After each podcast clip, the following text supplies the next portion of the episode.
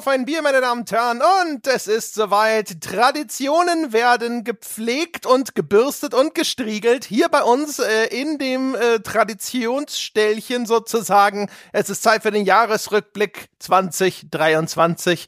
Jawohl, es ist schon wieder ein Jahr vorbei. Wir sind alle älter, ein Schritt näher zum Grab. Was soll's. Also, mit mir hier versammelt Jochen Gebauer. Hallo Jochen. Hallo André Peschke. Und äh, wir wissen ja alle, ich altere rückwärts. Also ich bin schon wieder ein Jahr jünger geworden. Das wissen wir alle. Haben wir, ja, also ja. herzlichen äh, Glückwunsch auch mhm. zum, äh, weiß ich nicht, was ist das jetzt? Der 40. Geburtstag? Der 14. meinst du? Mhm. Also, ich weiß ja nicht, wann das losging mit dem Rückwärtsalter. Ach so, ja. Äh, stell doch lieber mal den Sebastian vor. Der altert ja äh, in Zehner-Schritten. Sebastian Stange altert in Zehner-Schritten. Das stellen Sie sich bitte als Bauchbinde vor. Er wird jetzt eingeblendet. Hallo, hallo, liebe Freunde zu Hause an den Volksempfängern.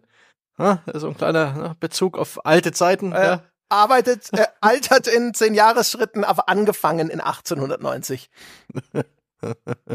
ja, hallo, äh, ich, ich hoffe, es geht uns allen gut. Ich hoffe, der äh, Jochen wird nicht ausgerechnet heute äh, die Spätpubertät erreichen. Ich drücke uns die Daumen. ja, ja, so vom ja, Verhalten. Ne? Wenigstens nicht während des Podcasts, das wäre ja. schon. Das wäre schon ganz angenehm. Also, äh, meine Herren, äh, für einen Jahresrückblick will man ja gut gerüstet antreten. Mhm.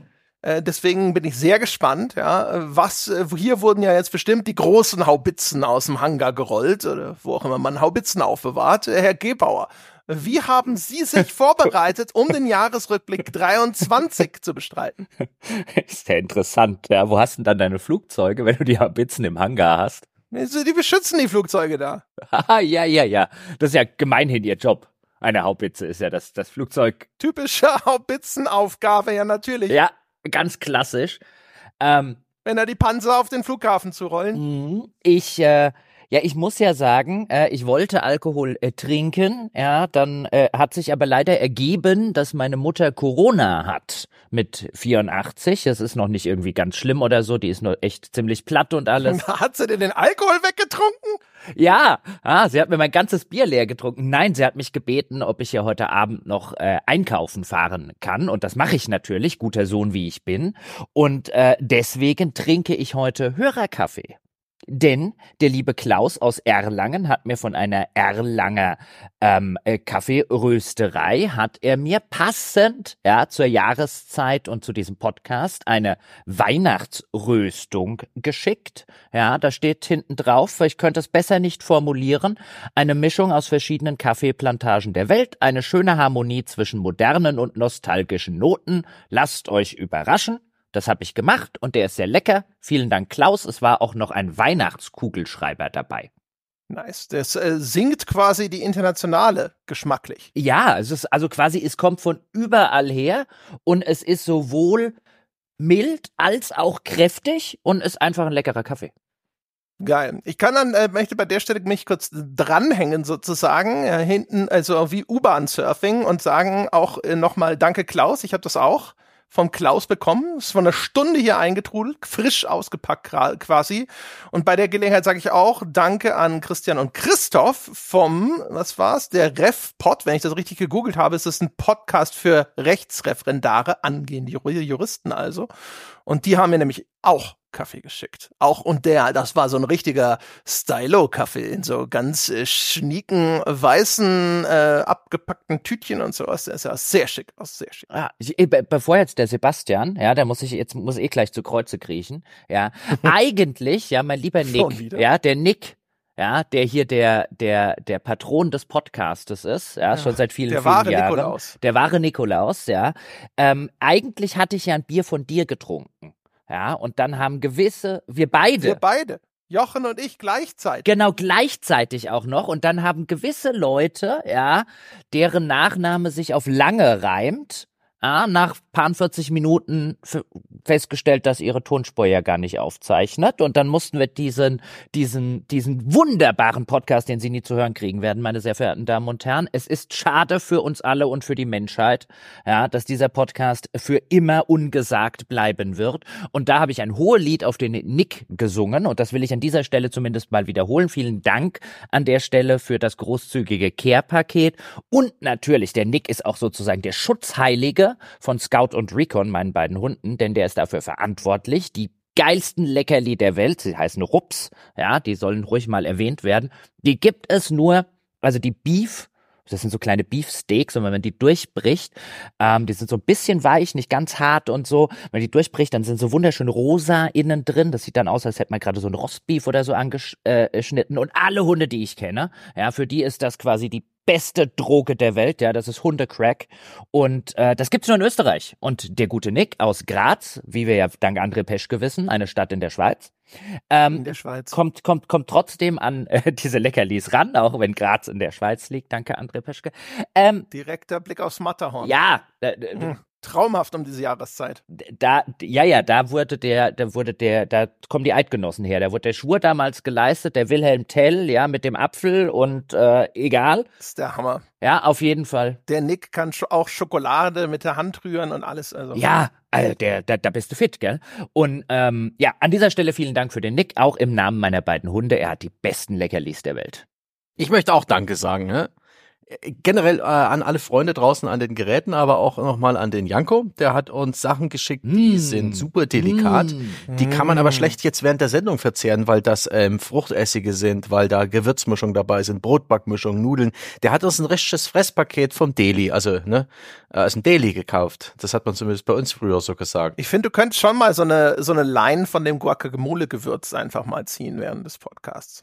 Das Guac-Gewürz ist tatsächlich das Spannendste an der ganzen Packung. Sowas habe ich noch nie gesehen. Ich mag Guacamole sehr gern und ist aber immer noch nicht angerissen und ähm, Nein, eine Line von irgendwelchen Gewürzen ziehe ich sicher nicht. Probier's doch einmal. Einfach nur, ich meine, das ist ja auch was, das kommt ja auch auf der Tonebene ganz gut rüber, ne?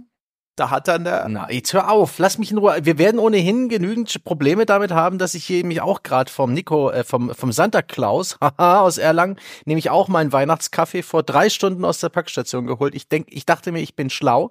Ich bin hier einzigartig in der Sendung. Ich bin der Erste, der ihn live verkostet, aber es stimmt gar nicht, denn ja, und jetzt, ne, da, dieses Opfer, was ich gerade bringe, ist, dass ich nämlich eigentlich nur einen Kaffee am Tag vertrage. Das ist jetzt Kaffee Nummer zwei. Es schmeckt wirklich sehr gut. Der hat durchaus eine, eine Säure, aber die ist nicht äh, nervig, die ist nicht eklig. Ich mag es eigentlich eher säurearm, sondern diese Säure harmoniert sehr mit dem, mh, hm, mit der Bitterkeit. Das ist ein vollmondiger, ach, milder, aber runder, runder Kaffee. Das ist ein Kaffee, den, den kann man wegtrinken. Da verlangt die Omi auch noch einen dritten. Und danach liegt sie im Bett, ja, mit aufgerissenen Augen und das Herz pumpt. Und genauso wird's mir heute auch gehen. Also dieses Opfer bringe ich aber sehr gern für Santa Claus und auch ich habe den den Kugelschreiber erhalten von der Kaffeerösterei Amir in Erlangen, können wir auch mal nennen, denn der, die Weihnachtsröstung, die schmeckt echt sehr gut und ähm, äh, und auch der Marcel, den habe ich in einer Aufnahme, die vielleicht bei mir auf meiner Seite gar nicht so richtig stattfand, weil ich versehentlich den Stereo-Mix äh, als Mikrofon eingestellt habe, äh, statt meines eigenen, eigentlichen Mikrofons shit happens, ne? Kennen wir doch jetzt auch. Shit happens. Hast du, hast du jetzt für diese Aufnahme jetzt double gecheckt? Also guckst du gerade drauf? Und ich habe hier einen, äh, einen Soundausschlag. Ich habe mehrmals doppelt und dreifach gecheckt. Das passt alles. Und deswegen in dieser Sendung habe ich auch noch ganz, ganz groß den Marcel gelobt, der uns mit ähm, nicht bloß mit Hörerbier aus Detmold, das an einigen Stellen auch schon erwähnt wurde, sondern auch mit selbstgebackenen Plätzchen ähm, zugebombt hat, die ich alle innerhalb von einer Woche aufgefressen habe. Und die waren so, die waren so, so, so gut. Vielen lieben Dank. Ich sag immer noch eine Woche. What the fuck is wrong with you? Innerhalb von einer Woche sagte, als wäre das beeindruckend. Also, geradezu peinlich. Ja, die waren hier in zwei Aber, Tagen fort. Ja, also wirklich. Zwei Abende und. ja, ihr habt ja. Ich, Jedenfalls haben wir jetzt 2023 jetzt gleich hinter uns und da schauen wir jetzt drauf zurück und dann werden wir Spaß haben. So, und dann wird das lustig. Wisst ihr, oh, wisst ihr, haben wir auch, äh, glaube ich, erzählt, ne? Hat sogar seine Frau gebacken, waren selbstgebackene Plätzchen, ne? Hat, ja, ja, ja. ja. ja kommt, kommt wirklich selbst gemacht. Das, das war und der gute Vogt hatte mir auch Plätzchen geschickt, da habe ich erfahren, das waren die von der Mutter. Komm, komm, Ich habe aber hier auch, der Marcel hat ja auch Bier geschickt, das war ja auch so Detmolder äh, Geschnörgel, ne? Und dann habe ich jetzt hier tatsächlich auch noch mal das Amber Ale am Start, weil ich ja dachte, hier beim Rückblitz-Podcast, ne, da müssen wir ja alle. Es hat einen Bügelverschluss. Wir wissen, alle Bügelverschlüsse sind erstens äh, ne, audiophiles äh, Mana vom Himmel und zweitens immer für eine Überraschung gut. Ja, überschwemmt es den Schreibtisch von André oder nicht? Ich hatte das, Ja, es hält still. Es hält still. 2024 wird gut. Das Prognosebier hat gesprochen. ich hatte das Amber Ale letztens mal an einem A schicksalsträchtigen Abend, wo ich kein Bier zu Hause hatte und da ich gesagt habe, mir gesagt habe, Marcel hat genügend Exposure bekommen, ähm, trinke ich es einfach mal so. Und das, äh, ich habe es in sehr guter Erinnerung. Es hatte ein, eine angenehme äh, Hopfennote und äh, war, war wirklich ein sehr leckeres Bier. Das ist wirklich nice. kommt, kommt, kommt jetzt endlich der Also, lustige ist gut. Sebastian hat gesagt, es wird lustig. Der lustige Rückblickshase, der schaut sich nämlich das, Der lustige Rückblicks. der schaut sich nämlich das Jahr an und all die Spiele, die da erschienen sind und all die lustigen Ei. Sachen, die passiert sind. Der 2000. Und da können wir alle nochmal Ja. über die lustige Witze von die restlichen, von die vorherigen Sendungen Ja, nochmal lachen und müssen uns für diese Sendung keine Mühe geben. Ei, da trinken wir noch ein Appleboy. ja, noch ein schön Bämbelchen, geht also nein, ja. Und dann kommt nämlich der lustige 2023 Hype Panda Glückshase. Also Glückspanda. bin ich jetzt, also wirklich, rückblickend bin ich auch total gehypt auf 23. Das, ich, das habe ich währenddessen gar nicht so mitgekriegt. Aber das war das Hype-Jahr, äh, wie wir es seit langem nicht ähm, erlebt haben. Holy shit, sind da viele gute Spiele rausgekommen. Und wieso habe ich eigentlich Forspoken und Redfall durchgespielt? Echt? Äh, ähm, ähm, ähm, ähm, ähm, also mir würden da jetzt diverse Gründe einfallen, aber dann bist du wieder eingeschnappt, wenn ich so sage. Ach ja, nee, es ist, es ist war ein tolles Jahr. Ein tolles Spieljahr und ein interessant. Du hast Forspoken durchgespielt? ja, ja, das war bizarr. Ja. Ist wirklich, also auch lehrreich irgendwie. Dem Spiel hat man angesehen, wie es, also wie es praktisch, was für ein Design und, und, und, und Pitching und, und, und, und, und das Writing-Problem es war, wie, wie ein Spiel plötzlich aufhört. Also in, in dem Sinne, wo du merkst, oh, wo du wirklich genau sagen kannst, an der Stelle hatten sie kein Geld. 2000. Aber sie hatten noch, sie hatten noch Story zu erzählen. Wie das klingt. Und, und das ist total geil. Sebastian ist wie so dieses Psychokind, das dem sterbenden Tier zusieht. Ich will heute sehen, wie das Licht in seinen Augen erlöscht. möchte, Ey, möchte wissen, wie es von innen aussieht. Ja, also es ist, es, es, das war schon äh, sehr, sehr, sehr bedenkenwürdig. Hast vom Fernseher gesessen, weißt du, komm Forspoken. Wehr dich nicht. Da gibt's zum Beispiel auch einen ganz essentiellen, so, ein- so, ein- so einen Punkt, wo du immer wieder mit NPCs triffst, nämlich die örtliche Kneipe. Und das ist die ungemütlichste, stocksteifste, fremdschämigste Kneipensituation, die je ein Videospiel ähm, äh, äh, mir, mir vorgesetzt hat. Mit ganz, ganz steifen Schaufensterpuppencharakteren, mit falsch vorgelesenen Dialogen, die überhaupt keine Atmosphäre haben. Irgendwann im Storyverlauf wird da eine Party gefeiert. Das ist auf so eine angenehme Art und Weise schauderhaft gewesen. Da erinnere ich mich regelrecht gern dran, weil ich jetzt einfach normale oder gute Spiele sehr viel mehr schätzen kann. Und Forspoken war nicht per se scheiße. Ähm, das Kampfsystem, Wie er sich schön redet. Ja? Nein, wie er nein, sich, wie er losgelaufen ist. Es ist ja, ja genau. Ja? Und dann, und jetzt, Es ist eigentlich ein Kalibrierungstool. ja, bis, wenn er, wenn er fertig ist, ja, mit seinem, mit seinem, mit seinem, der Forspoken Relativierungspanda hier, ja, ist es doch schon irgendwo ein Highlight. Und man muss sich das vorstellen, meine Damen und Herren. Wir haben das beste Spielejahr vielleicht aller Zeiten hinter uns und der Herr Stange hat Forspoken und Redfall durchgespielt. ja, durchgespielt. Und Redfall. Redfall hingegen ist einfach nur Mist. Und wir reden drüber. und wir reden auch noch drüber. Aber das ist immer scheiße spielen. Ich fand das dieses Jahr echt erholsam, weil es ähm, mi- mich so ein bisschen so, Ich ertrage diese Qualität nicht. nee, wirklich, weil ich weil, Ich muss zwischendrin mal Scheiße spielen. richtig, also auch mich zu erinnern, dass äh, dass ich da nicht auf irgendwie so ein Elfenbeinturm kletter, ne? Äh, Also, also ne, ich nicht in die Jochenschen Gefilde komme, sondern einfach mir so ein bisschen Du bleibst unten vor meinem Turm. Echt schön. Ja, bau dir einen eigenen. schön unten bleibe und mir- mich einfach dran erinnere, wie scheiße eigentlich geht. Denn das durchschnittliche Videospiel ist einfach in den letzten Jahren noch generell so von vom Niveau äh, besser geworden. Als ich damals noch Praktikant war, habe ich ja ne, 2006, 2007 immer die schlechten Spiele bekommen. Und damals gab es halt noch diesen Double-A-Bereich, der nicht sonderlich gut war. Es gab viel mehr Mittelmaß und Schrott und es war sehr gut, mal wieder Mittelmaß und Schrott zu spielen, um mich zu, zu vergewissern, wie sich das anfühlt. Ich, ich, ich, ich gehe mal schnell die Tür vom Turm absperren, ja, bevor ich irgendwann abends heimkomme, ja, und da liegt er und hat sein, sein, sein Käsfüß hier irgendwie bei mir Ja. breit gemacht mit der Käsegriffel hier im, Ja. äh, in meinem Bücherregal rumge... Nee, nee, nee, nee, nee. Schöne Elfenbeinturm. Und habe irgendwelche steilen Thesen. Deswegen ist er auch außen glatt und mit Öl eingestrichen. Ja. Ah, muss noch doch noch mal diese Fallgrube mit dem ungelöschten Kalk. Muss doch noch mal drüber nachdenken. Piranha-Becken. Ah. Ja, ja, aber die, die, die sind in der Fütterung so teuer. Fällt er wieder in das Becken mit lauter verhungerten Piranhas, die Bauch oben auf dem Wasser treiben. Weil Jochen vergessen hat, sie zu füttern. Was heißt vergessen? Das ist doch so teuer. Inflation. Das ist die beste James Bond-Parodie, weißt du? So, und das war so, und dann so, ah! Shit, ich hab vergessen, die Piranhas zu füttern. Die Fische sind alle tot. ja, wer wollte die Piranhas füttern? Hm? Ja, ich, äh, ich habe ja meine These schon rausgehauen. 2023 ist eines der besten Spielejahre aller Zeiten. Und das soll etwas heißen, finde ich, meine sehr verehrten Damen und Herren und meine lieben Mitpodcaster. Denn, wenn wir uns so angucken, wir haben ja mal eine ganze Folge über die besten Spielejahrgänge gemacht, lang, lang ist's her. Und wenn man da so nimmt, was äh, so da draußen rumschwirrt, so äh, 1998, 2001, 2007 und so weiter, gibt schon alles gute Gründe, äh, dafür, ähm, diese Jahrgänge so hoch zu hängen. Da gibt schon einige fantastische Jahrgänge, aber natürlich guckt man auch zurück auf solche Jahrgänge, je weiter sie zurückliegen, natürlich umso mehr, mit einer so einer gewissen kleineren oder größeren Portion Nostalgie. Und man hätte wahrscheinlich oder vielleicht am Ende dieser Jahrgänge, wenn man hier so einen Podcast gemacht hat, möglicherweise nicht gesagt, boah, das war jetzt wirklich einer der besten aller Zeiten, ähm, weil natürlich sowohl die Nostalgie dazu kommt, als auch halt der Reifeprozess des Ganzen.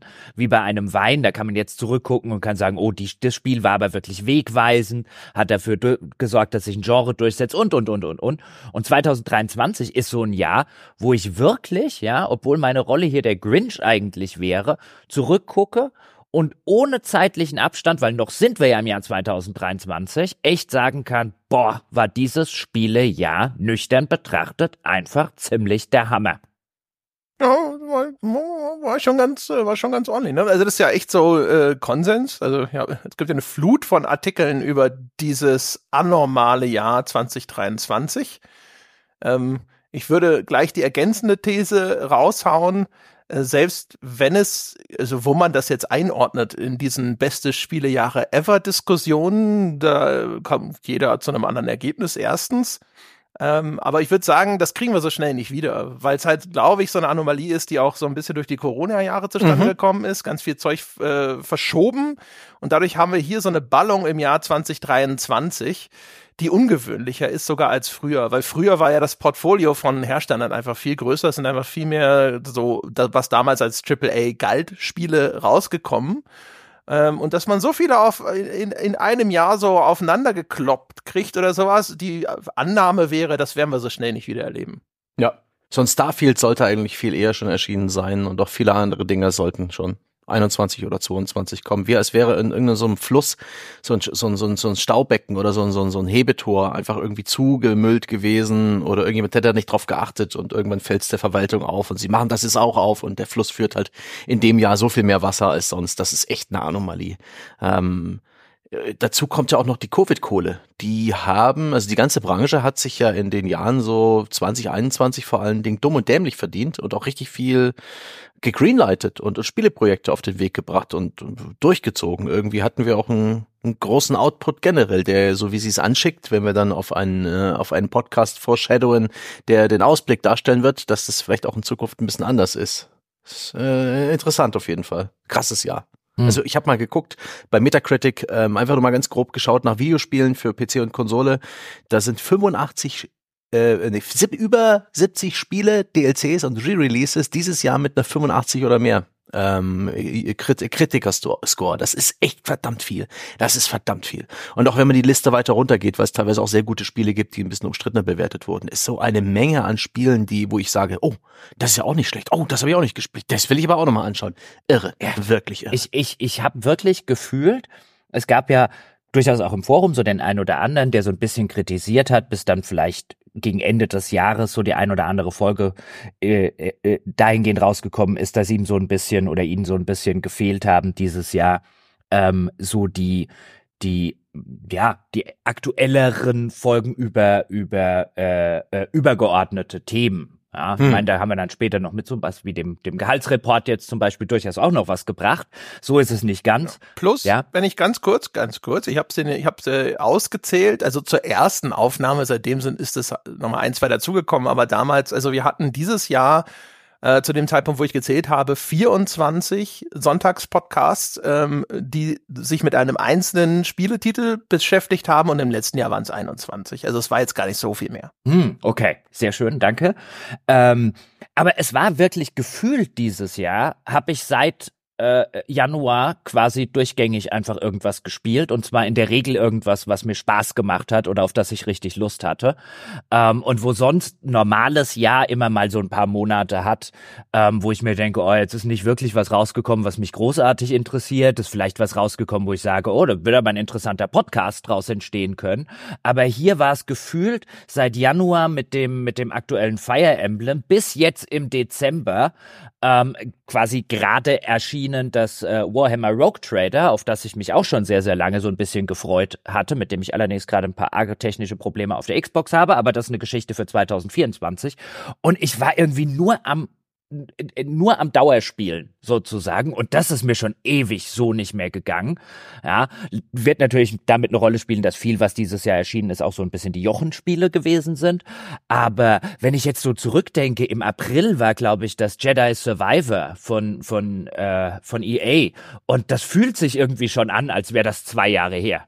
Einfach weil so viel Zeug dazwischen war, ob das ein Starfield war, ob das ein Baldur's Gate 3 war und, und, und, und, und. Also dieses Jahr, und ich habe noch nicht mal alles gespielt, was mich aus 2023 interessieren würde. Da ist, ist noch mindestens sind da fünf bis zehn Spiele, wo ich jetzt sagen würde, Huh, da hätte ich jetzt auch noch Lust drauf. Die sehen interessant oder cool aus, ja. Und um auch mal ein bisschen zu foreshadowen auf den Ausblicks-Podcast.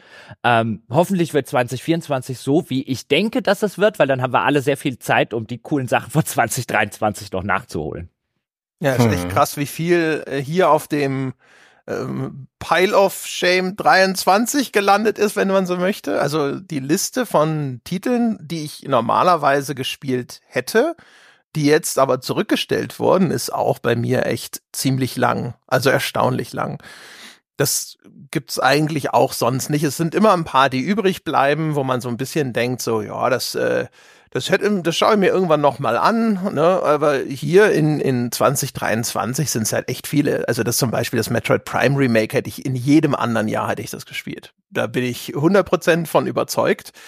Ähm, und das ist jetzt so einfach äh, quasi an, an mir vorbeigesegelt, weil es nicht gepasst hat. Oder dann dieses Hi-Fi Rush, was ja so einen guten Leumund hatte früher im Jahr mhm. und solche Geschichten. Also, äh, und das sind alles Titel, die äh, an die, zumindest an dieser 90er Metascore-Bewertung kratzen sogar. Ne? Also das ist jetzt nicht irgendwie so, ja, das sind so diese Titelchen, die so, ne, auch jetzt vielleicht nicht so wahnsinnig viele Leute interessieren oder die nicht vielleicht gar nicht so gut sind oder sowas, sondern so Hochkaräter, wo man sagt, naja, später.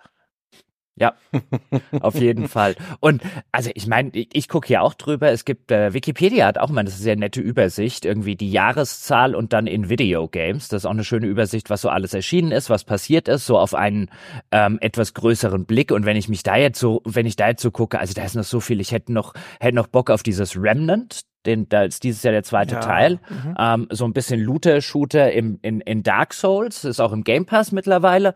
Da hätte ich zum Beispiel Bock drauf. Und dann, es sind ja, weil du es auch gerade schon mal angesprochen hast, nicht nur wirklich viele gute Spiele erschienen dieses Jahr, sondern ähm, es war auch noch reichhaltig an Remakes, Remasters und egal wie man dazu jetzt steht, aber das kommt halt noch so ein bisschen on top. Ähm, du hast eben dieses Remaster von Metroid Prime für die aktuelle äh, Switch nehme ich äh, sehr stark an. Ähm, also für aktuelle Konsolengenerationen. Es gab ja eine Enhanced Edition von Quake 2, die richtig gut angekommen ist. Ähm, es gab das Resident Evil 4 Remake. Es gab sowas wie das jetzt Persona 4 Golden, dass du da jetzt endlich mal keine Vita dafür brauchst, um das zu spielen, wie ich das noch vor ein paar Jahren, als ich das nachgeholt habe, gemacht habe. Und, und, und. Also es gab hier auch eine ganze Reihe äh, in 2023 von richtig guten älteren Spielen, die jetzt mhm. auch einem größeren Publikum oder eben modernen Betriebssystemen und Konsolen zur Verfügung stehen. Ähm, also das war schon in der in der ganzen Kombination, ob man jetzt auf neuen Krempel steht oder auf älteren Krempel steht, war das schon ein echt verdammt verdammt, verdammt gutes Jahr. Ja, ich, bräuch, ich bräuchte noch ein paar Monate 2023. Das ist ja eh krass, dass zwei Monate von den zwölfen ja auch irgendwie lediglich zwei Spielen gehört haben. Wir hätten da Baldur's Gate 3, das so viel erfolgreicher war, als es eigentlich alle angenommen haben, dass ähm, so eine schlaue Idee hatte, sein PC-Release einen Monat vorzuverschieben, um damit Starfield aus dem Weg zu gehen und Baldur's Gate hatte so von der, ich habe es ja nicht gespielt, aber ich habe es mitbekommen und ich habe das gerne verfolgt. Das war ein super interessanter Diskurs über das Spiel. Das hat ja so viele nette Nuancen gehabt und kleine Geschichten erzählt, dass es für mich eine große Freude war, das einfach so ein bisschen mitzuerleben. Äh, vom Seiten aus so ein bisschen in, bei Reddit reinzuschauen, mal bei Twitch zu gucken, ein paar YouTube-Videos dazu zu schauen. Das wurde einfach nicht weniger. Baldur's Gate war so ein Dauerbrenner wochenlang und irgendwann dann erschien Starfield und dann ging das Ganze nochmal los und mindestens zwei Wochen am Stück gab es eigentlich kaum ein anderes Thema als Starfield. Auch eins, wo wo es eine ganze Weile gedauert hat, bis die Leute sich ihre Meinung gebildet haben, wo das Steam, wo die Steam-Bewertungen heute anders sind als bei Release. Aber es war ein spannendes Thema, ne? Das neue Bethesda-Ding, das erste, der erste neue Franchise seit 25 Jahren und so weiter und so fort. Das ähm, diese beiden Spiele haben die den Spätsommer komplett dominiert bis in den Herbst hinein und was was das an Aufmerksamkeit genommen hat, ne, das ist die eine begrenzte Ressource, ähm, um die sie alle buhlen, ist unsere Aufmerksamkeit und da gab es dieses Jahr insgesamt so viel weniger, schon allein durch die zwei Spiele und dann hast du auch noch so viel mehr gute Spiele in diesem Jahr als je zuvor, das ist also ich bin mir ziemlich sicher, ich werde auch 2024 sehr, sehr viele Spiele, sehr, sehr viele Spiele spielen, die 23 erschienen sind. Da, davon gehe ich fest aus. Ja, auf jeden Fall. Ich meine, ich habe ja mit mit Dom das äh, Lords of the Fallen immer noch irgendwo auf eine so mit Bleistift auf einem Zettel aufgeschrieben. Das äh, wollten wir uns auch irgendwann mal äh, anschauen. Ich habe ich hab noch kein Mortal Kombat One gespielt. Äh, also was? Hast du es wenigstens gekauft? Nein, habe ich auch noch nicht. Aber was? Was ist denn deine Bürgerpflicht ist doch Ed Boon äh, direkt zum Release mit einer Vorbestellung der teuren Version zu unterstützen, weil er dir mal wieder Robocop und Jean-Claude Van Damme verspricht. Also zumindest Jean-Claude Van Damme hat er ja schon mal eingelöst, ne? Und Robocop habe ich, habe ich den DLC schon bei seinem letzten Spiel gekauft. Das, das wird er mir vielleicht nachsehen. ich weiß nicht. Ich glaube, ah, ich weiß nicht, ich glaube, Ed Boon ist sehr von dir enttäuscht. Das Peschke, das Peschke André. Ja, wenn, wenn wir jetzt ein Telltale-Spiel wären, äh, würde jetzt oben rechts stehen, Ed Boon merkt sich genau. das. genau. Bitte streichen Sie ihn von der Geburtstagskartenliste. Und auf dem Sterbebett kannst du dann vielleicht bei ihm dann irgendwelche vordrängeln. Ed, da war doch irgendwas, als ich mir das nicht vorbestellt habe. Da kam es diese Anzeige. Ach nee, das hat, das war gelogen. dann wäre das äh, komplett richtig, äh, was die Telltale-Spiele angeht. Ich misstraue dieser Einblendung sowas von. Aber effektiv ist sie. Telltale merkt sich das. Ab. Ja, ja, also gibt's überhaupt noch Telltale? Ist es inzwischen auch so eine Art Atari geworden, dass man immer wieder diese Marke Telltale kaufen kann für wenig Geld und seine, ruinö seine ruinöse Firma damit schmücken? Die sind doch jetzt schon zum zweiten Mal pleite gegangen. Ähm, äh, ich bin da nicht auf dem aktuellen äh, Stand, was das angeht. Ich habe auch. Ja, nee, das, ja. Äh, das ist ja so ein anderes Thema für 2023. Ja. Ne? Also sich die Entlassungen und die Pleiten zu merken, ist jetzt auch eine Herausforderung. Ja, ich weiß gar nicht, wie wir uns diesem Jahr jetzt im, im, im Verlauf dieser, dieser Sendung noch widmen. Ich denke, wir bleiben noch ein bisschen bei den Spielen. Hm. Will jeder einfach mal so ein bisschen seine persönlichen Highlights nennen oder habt ihr da irgendeine Idee? Ja, ich muss ja mein Spiel des Jahres küren. Das mache ich hier jedes Mal äh, bei diesen Podcasts. Und dieses Mal war es wirklich eine lange Liste, ja, und wir müssen auch die persönlichen Fails ja, über die müssen hm. wir auch noch sprechen dieses Jahres.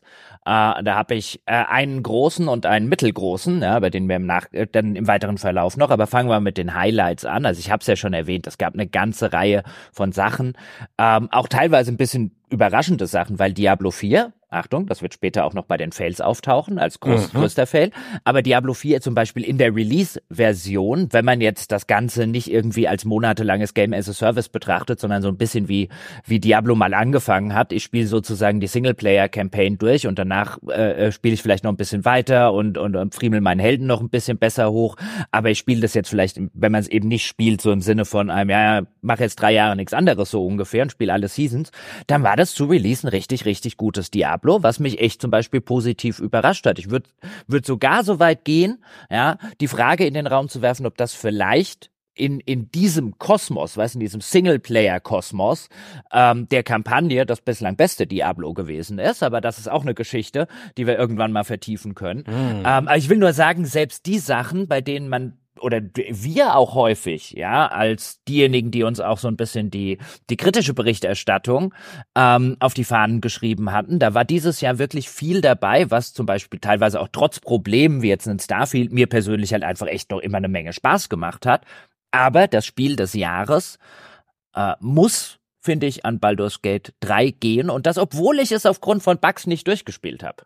Aber Baldur's Gate 3 ähm, verkörpert eigentlich all das, was ich an dem Medium Videospiele ähm, liebe.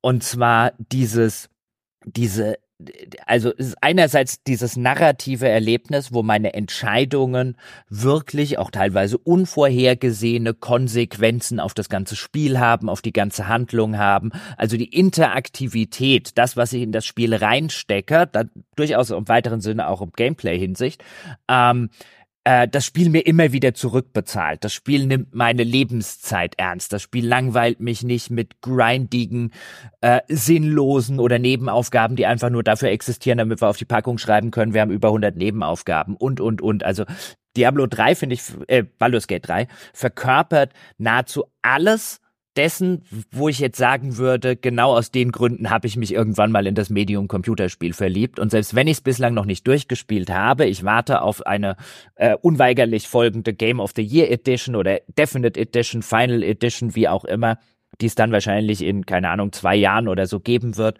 Und dann setze ich mich in Ruhe hin. Dann mache ich mir zwei Wochen den Kalender frei und dann wird es sozusagen im bestmöglichen Zustand nochmal von vorne gespielt. Da freue ich mich jetzt schon drauf. Und das äh, ist trotz der Tatsache, dass es zu Release, gerade in den späteren Kapiteln, echt, echt buggy war, das Spiel des Jahres. Ja, also Sehr ich gut. weiß nicht, was von Sebastian kommt, aber ich hänge mich mal schnell dran mit der Langweiler-Meinung, ja.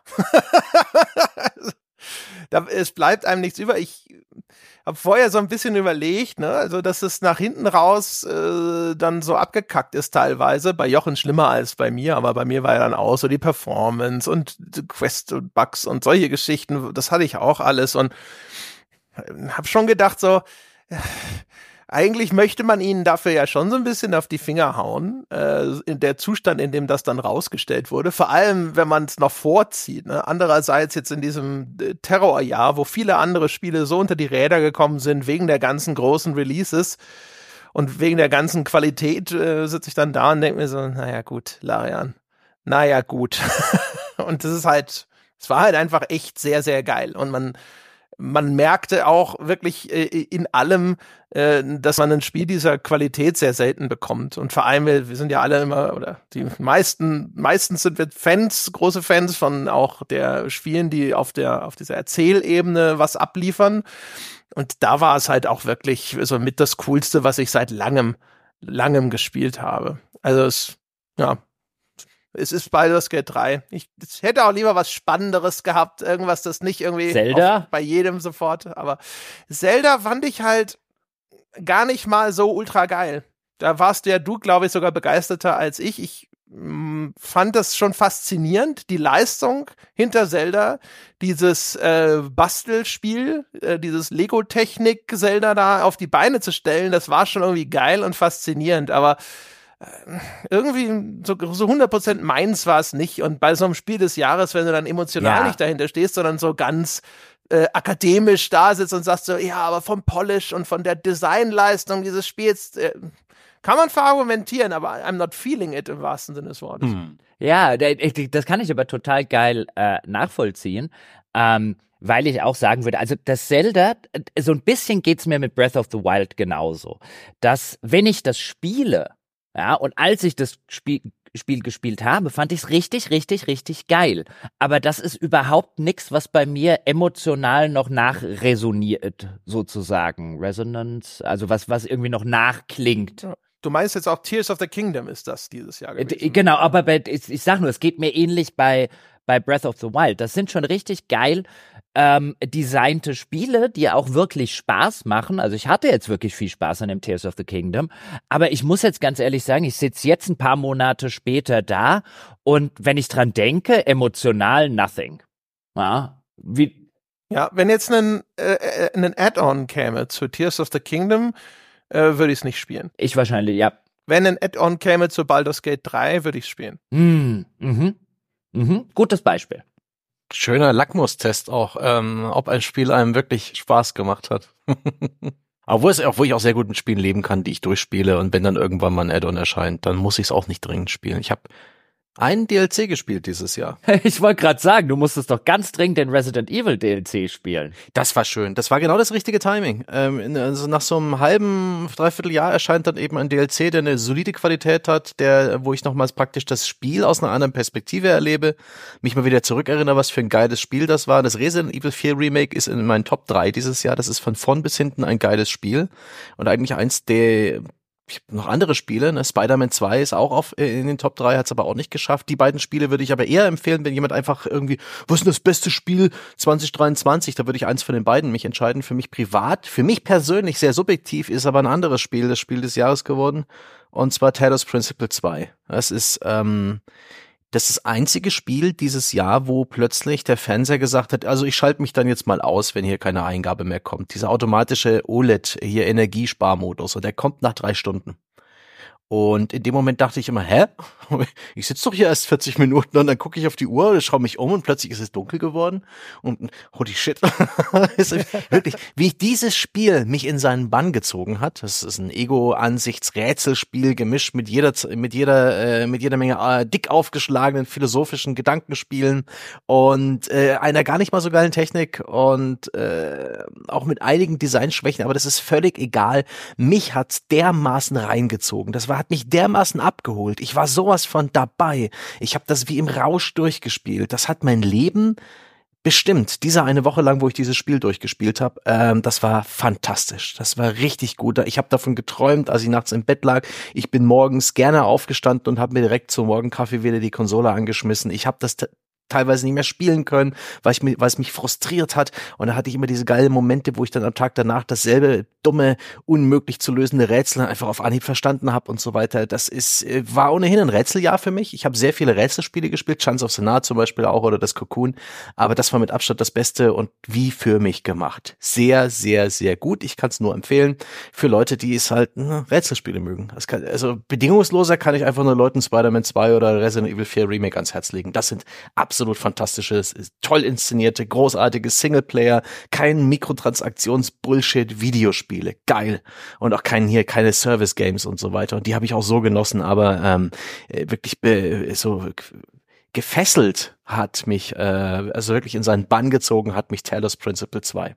Großer Respekt, bin sehr glücklich, dass ich das erlebt habe, bin wirklich dankbar. Schönes, schönes Spiel des Jahres. Wir hatten das sogar schon bei, äh, bei Baldur's Gate, dass man äh, hatten wir kurz diese Diskussion, ob das so ein bisschen unfair ist auch, ne, dass diese Spiele mit die, mhm. so, die so episch sind äh, und die einen dann auch über so einen langen Zeitraum mhm. verschlucken, sozusagen, ob die so einen Vorteil haben. Weil das Resi 4 zum Beispiel, weiß ich auch noch, das fand ich wirklich geil. Das, das war ein richtig gutes Spiel und ich mag's ja auch eigentlich, wenn Spiele so ein bisschen überschaubarer sind, mhm. weißt du? Mal 10, 15 Stunden, einfach eine gute Zeit gehabt, fertig aus. Das, das ist halt ziemlich geil, ne? Das ist, also Baldur's Gate ist da so ein bisschen im Vorteil, weil das war halt auch so, das hat mich ja, also garantiert für, für zwei Wochen oder sowas einfach so komplett war der ganze Tag war nur Baldur's Gate 3, Baldur's Gate 3, Baldur's Gate 3 aufgestanden, mhm. Baldur's Gate 3 angeschmissen und gespielt. Aber das war halt auch, also, das war halt auch einfach geil. Also, das war mhm. wirklich wieder, also, als hätte, als wärst du wieder in der Schule und hast mhm. Ferien auf einmal und, äh, und zockst halt einfach nur die ganze Zeit das eine Ding. Also es war auch einfach ein, ein insofern ein geiles Gefühl, weil das Ding so gut war, dass das halt auch diese, diese Zeit getragen hat. Viele andere Spiele sind zwei, drei Tage so und, und dann der Rest ist dann wieder das Warten durch den Morast. Mhm. Ja, so ging's euch bei Starfield ein bisschen, ne? Vielleicht nicht ganz so krass, aber ich habe das Gefühl, da habt ihr auch sehr viel Zeit reingesteckt, aber nicht so sehr genossen wie Baldur's Gate 3, oder? Och, och, das habe ich, das ich, ich, ich habe das, das habe ich ja auch in, im Podcast gesagt. Trotz aller teilweise eklatanter Schwächen und Probleme ähm, habe ich das gerne gespielt. Ja, mhm. hinten raus äh, hat es dann ein bisschen die Luft verloren, aber ich habe das über viele, viele Stunden, hat mir das Spaß gemacht okay. beim Spielen, trotz aller Probleme. Deswegen taucht das, taucht auf meiner Failliste auf, aber nicht so sehr deshalb, ja, weiteres Foreshadowing. Aber es ist eh krass. Ähm, um das nochmal, bevor wir dann vielleicht irgendwie über Starfield oder, oder einzelne mhm. Spiele mhm. nochmal reden. Es ist, bei mir ist es so krass. Normalerweise sitze ich gerne am Ende des Jahres da und muss entweder lange überlegen, ja, was verdient sich denn dieses Jahr Spiel des Jahres? Oder es gibt so einen offensichtlichen, dass man sagt, ja, alles klar, komm, brauchen wir gar nicht lange drüber zu reden. Aber dieses Jahr ist so viel Zeug erschienen, was in einem anderen Jahr ernsthafter Kandidat bei mir wäre für ja. Spiel des Jahres. Ja, über die wir noch gar nicht gesprochen haben, also die wir noch gar nicht erwähnt haben. Da wäre zum Beispiel ein Octopath Traveler Anfang des Jahres. Fantastische Fortsetzung. Viel, zwei, viel ne? besser. Genau, Teil zwei Viel, viel besser als der erste Teil. Fantastisches Oldschool JRPG. Ähm, in vielen anderen Jahren wäre das wahrscheinlich mein Spiel des Jahres geworden. Resident Evil 4 Remaster, äh, Remake hast du schon erwähnt. Wurde das nicht von Chained Echoes direkt äh, usurpiert? Ja, dann kommt, stimmt, Chained Echoes war dieses Jahr ja auch noch. Ja. Oh. Weil ich erinnere mich, du warst so, oh, Octopath Traveler 2, das ist das beste JRPG seit langem. Und dann so drei Wochen später, Chained Echoes ist das beste JRPG seit, seit, seit Ewigkeit. Ich hab, ich hab, siehst du jetzt, ich hab sogar noch eins vergessen bis jetzt. ist krass. Oh, 2023, stimmt, Chained Echoes war ja auch noch. Ähm, dann auch das, das, wie schon das angesprochene Star Wars Jedi, Jedi Survivor, das fand ich ja richtig, richtig gut. Zelda haben wir jetzt schon drüber gesprochen. Ich vergesse bestimmt noch irgendwas anderes. Selbst in einem anderen Jahr ähm, hätte ein Hogwarts Legacy. Das Phantom Liberty. Bitte? Phantom Liberty, genau. Phantom Liberty war jetzt nur ein Add-on, aber vom war Umfang echt, her. Ja, war schon ja. echt richtig gut. Und selbst in einem anderen Jahr hätte selbst Hogwarts Legacy bei mir Außenseiterchancen gehabt. Weil es dafür, dass man eher so ein bisschen einen Autounfall erwartet oder befürchtet hat, einfach ein echt solide gemachtes Spiel ist. Und das Interessante ist, jetzt wo wir drüber reden, wenn ich jetzt zurückdenke an Hogwarts Legacy, jetzt mit all den Einschränkungen, die wir auch damals gemacht haben, was äh, die Position von J.K. Rowling angeht, aber rein jetzt aufs Spiel betrachtet, ähm, da habe ich, da spüre ich mehr Emotionalität als bei Zelda tatsächlich. Weil hm. atmosphärisch hm. war das schon. Ja, gut, nee, na. Also ich schon sag ja ich. Ähm, atmosphärisch war das schon echt, echt cool. Es hatte einen hübsch gemachtes Hogwarts. Aber das wäre bei mir nie auch nur in Betracht gekommen. Also außer das Jahr wäre halt echt katastrophal schlecht. vielleicht, ja. vielleicht 2024. Ich sag ja Außenseiterchancen, aber es hätte Jahre schon gegeben, auch in Pod diesen Podcast-Zeiten, wo ich hätte überlegen müssen. Gibt's vielleicht irgendwie ein, äh, ein Indie-Spiel des Jahres für euch? Was kleineres, was, was überschaubares, was ihr so nebenher weggesnackt habt und wo ihr euch sagt, Mensch, das war richtig gut. Da hätte ich nämlich was. Äh, ich ich glaube, das Rogue Legacy 2 war dieses Jahr, oder? Mhm. Da war es, ja. Äh, das, das war geil. Das war echt geil. Das erste war schon geil, das zweite war auch richtig geil. Das okay. wäre auf jeden Fall meins, denke ich. Mich hat dieses Under Waves extrem abgeholt. Einfach ein äh, narratives Unterwasser-Tauchding, aber eben ne, in der Nordsee. Schön düster. Äh, äh, man ist als äh, Techniker für eine Ölbohr-Veranstaltung äh, da, also Industrietaucher. Dazu gibt's so ein paar surreale Szenen. Es ist toll beleuchtet. Es ist super atmosphärisch, hat einen schönen Grafikstil, ist gut vertont und es ist auch angenehm kompakt.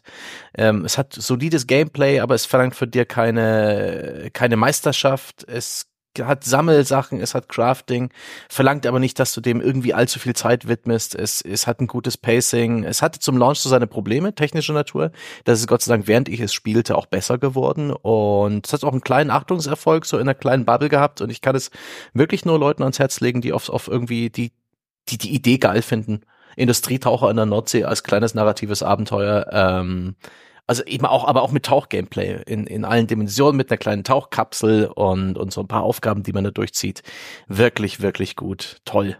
Also das äh, ist ja oft so bei diesen Narrativspielen, die werden in einem atmosphärischen Trailer angekündigt und wenn man sie dann spielt, stellt man schnell ernüchtert fest, so das läuft ja wie erschienen oder ich habe ja praktisch keine Eingabe zu machen außer X oder es gibt halt irgendwie ein Kerngameplay, aber das nervt, aber in dem Fall ist es fein, richtig fein. Jochen, hast du was? Irgendein Tales-of-Spiel? Mir fällt jetzt spontan nix ein. Mein, mein Indie-Highlight des Jahres ähm, wäre wahrscheinlich Citizen Sleeper, das ich Anfang des Jahres gespielt habe, aber das ist ja schon von 2022, aber auch ein fantastisches hm. kleines Spiel. Ähm, ansonsten fällt mir nichts ein. André hat ja schon Rogue Legacy gesagt. Mhm.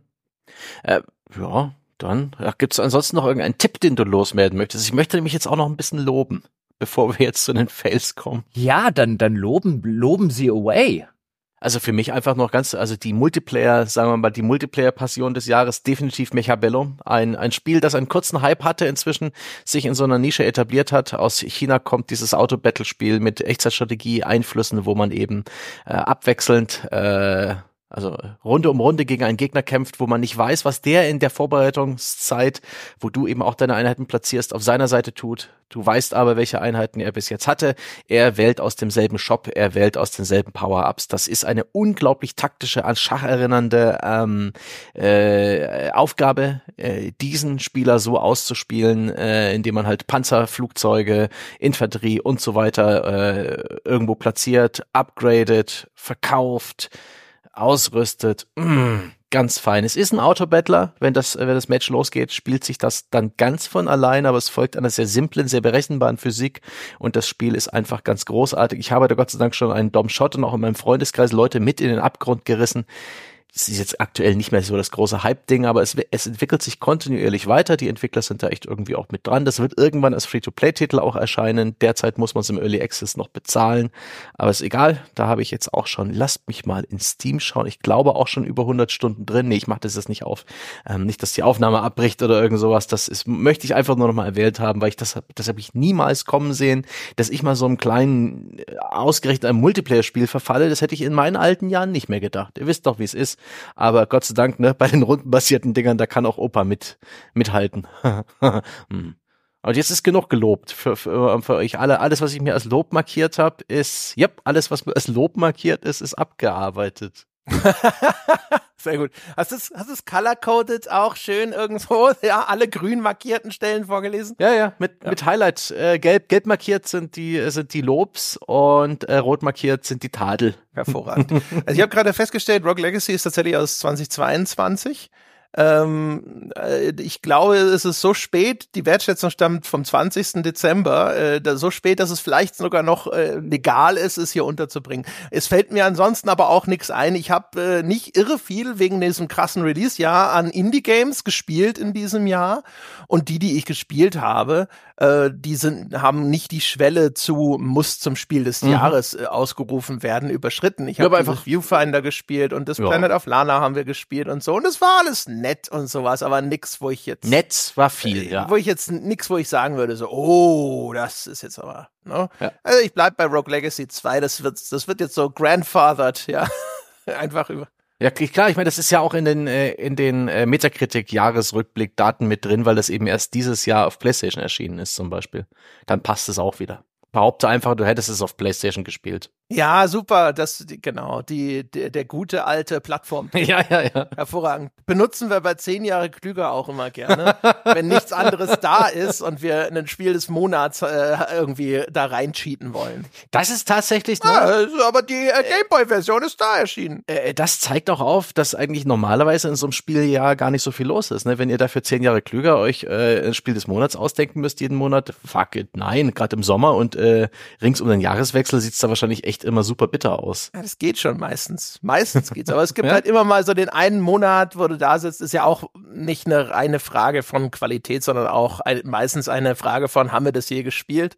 Ja. Wir haben, wir haben einmal ja über ein Spiel gesprochen, das wir beide nicht kennen, nämlich, ich glaube, Dota 2 war das, wo dann oh, hinterher im oh. Forum alle oh, gesagt Gott, haben, bitte tut das nie wieder. also, sehr gut. Zwei alte Herren erklären äh, MOBA. Also MOBA kann der Christian schon gut erklären. Er ist ja da sozusagen auch äh, vom Fach, glaube ich. Also was halt so, aber, aber äh, wenn es dann um die konkreten Spiele ja. geht und man die selber nie gespielt hat. Es ist, das, sowohl das Genre als auch die einzelnen Spiele sind ja ausschließlich aus Expertenwissen zusammengebaut. Furchtbar. Ganz, ganz furchtbar. ich habe mal Dota gespielt vor ein paar Jahren. Äh, und ich, mich hat's noch in dieser, in, in, innerhalb dieser ersten drei Matches, wo das Spiel dich zwingt, gegen Bots zu spielen, rausgehauen, weil es einfach zu beschissen war. Das hat mich so genervt. Welches war das Spiel, wo wir mal mit jemand aus dem Forum so eine Einführungsrunde gespielt haben? War das Dota oder war es League of Legends? Da war ich nicht dabei. Jochen, warst du da dabei? Da hat uns mal, irgendwann hat uns mal jemand im Forum angeboten, so, hey, äh, wir spielen mal zusammen einen, äh, so, ein, so ein MOBA und ich erkläre euch das alles. Und das, Boah, aufregend. Das haben wir dann auch gemacht.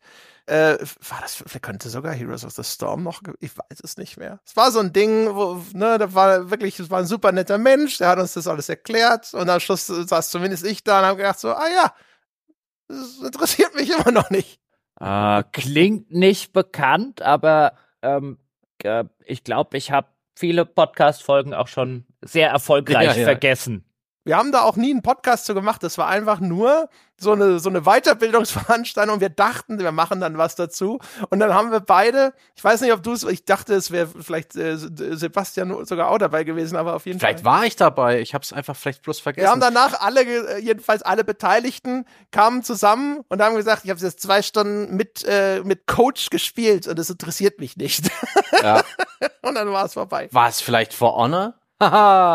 Ah. Nein, For Honor haben wir sogar eine Folge dazu gemacht. Ich weiß, ich weiß, ich weiß. Bloß der kleine Remote Dom Diss, Entschuldigung, er ist aber aus Liebe entstanden. Ist das der, das der, der Lackmustest, ob er die Folge gehört hat? Dann so Nein. im Skype, so bling. Nein, wir mögen unser Dom. Ja, enttäuscht schauender Qui-Gon Jinn.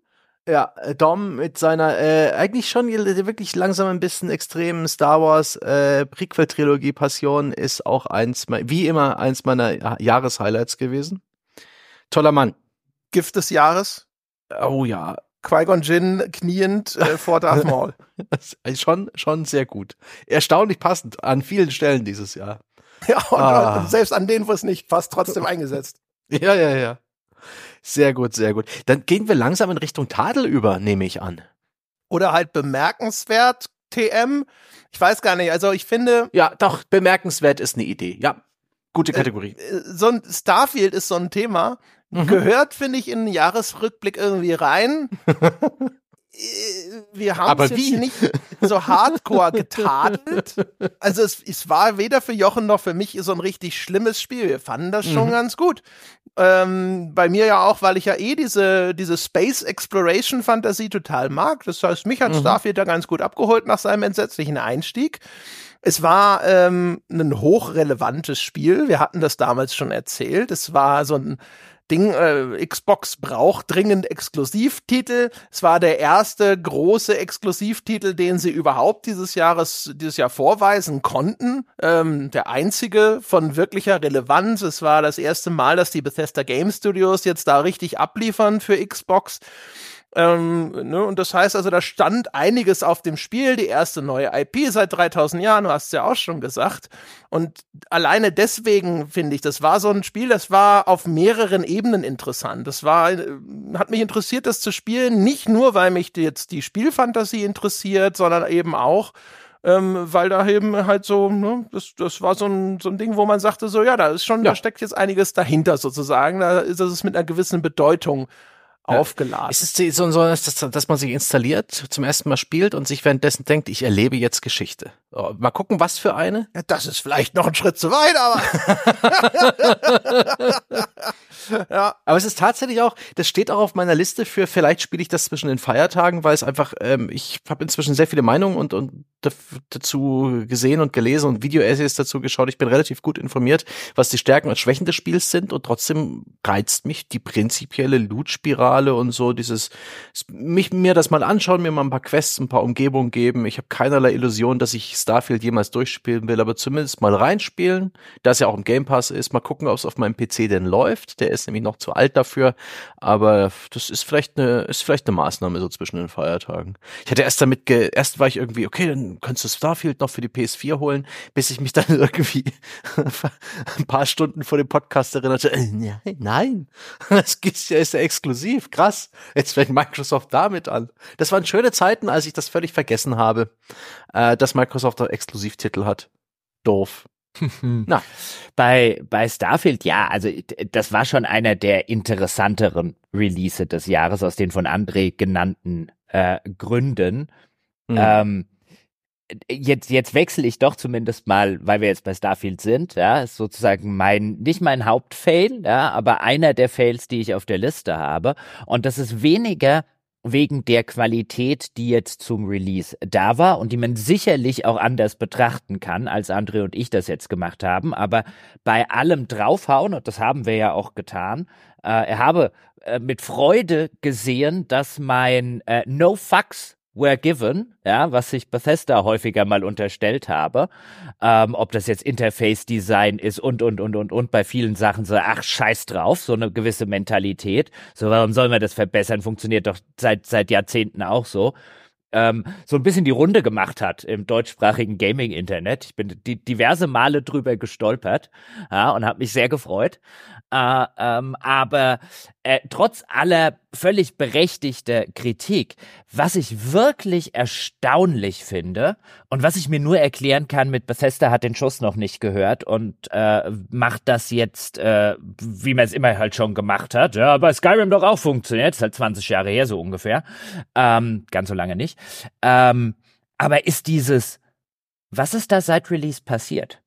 Und dann habe ich mir nochmal genauer angeguckt und ja, es sind natürlich einige Updates gekommen und einige Bugfixes und einige Verbesserungen, die alle der der der der Gestalt oder 90 Prozent der Gestalt sind von ja, das hätte schon im Hauptspiel definitiv drin sein müssen, ja, so ganz elementare Grafikeinstellungen und so und so ein Shit.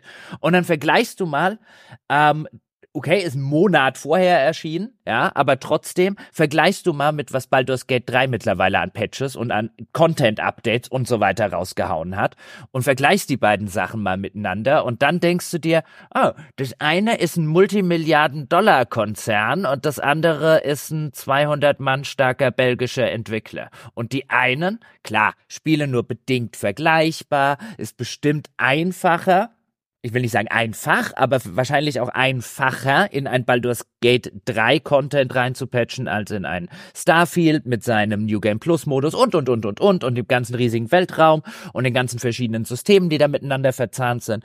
Aber trotzdem, also dass jetzt im Dezember ähm, sozusagen kein Grund existiert, ja, um für mich jetzt zu sagen, oh, über Weihnachtsfeiertag könnte ich eigentlich auch noch ein bisschen Starfield spielen. Also nicht nur das von irgendeinem Add-on oder so hätte ich noch hm. nichts mitbekommen. Also weder in der Content-Ebene noch selbst in der alles klar, ja, wir machen bauen jetzt wenigstens viele der gröberen Sachen auf, hat man nur den Eindruck, dass die in irgendeiner Form besonders keine Ahnung, es besonders mal eilig hätten. Also wie gesagt, die Community-Arbeit diesbezüglich von einem Larian, die ist so drei Galaxien über dem, ja, was ein Starfield leistet, wo ich mir denke, liebe Leute von Bethesda, ihr lebt nicht mehr im Jahr 2005 oder so.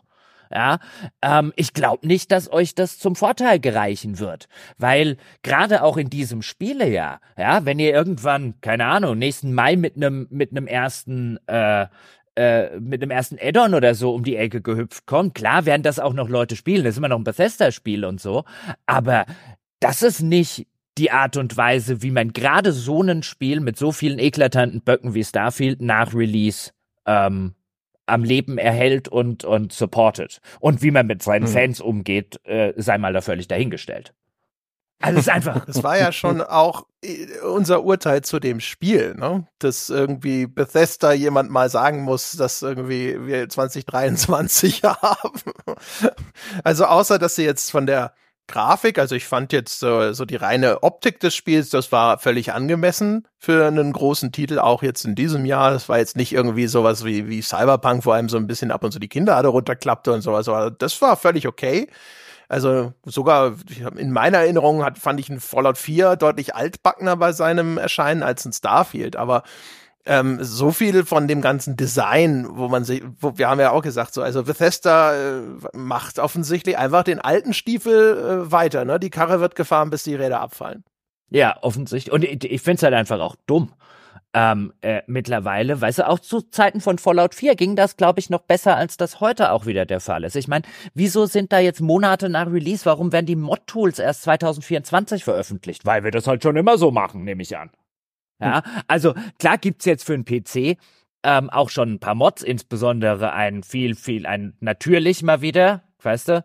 Am 5. September die erste Version. Ich habe extra nochmal geguckt, also quasi zum Release oder so, mussten da mal wieder, ähm, mussten da mal wieder die Modder ran, um, um äh, das Bethesda UI-Problem am PC zumindest zu lösen.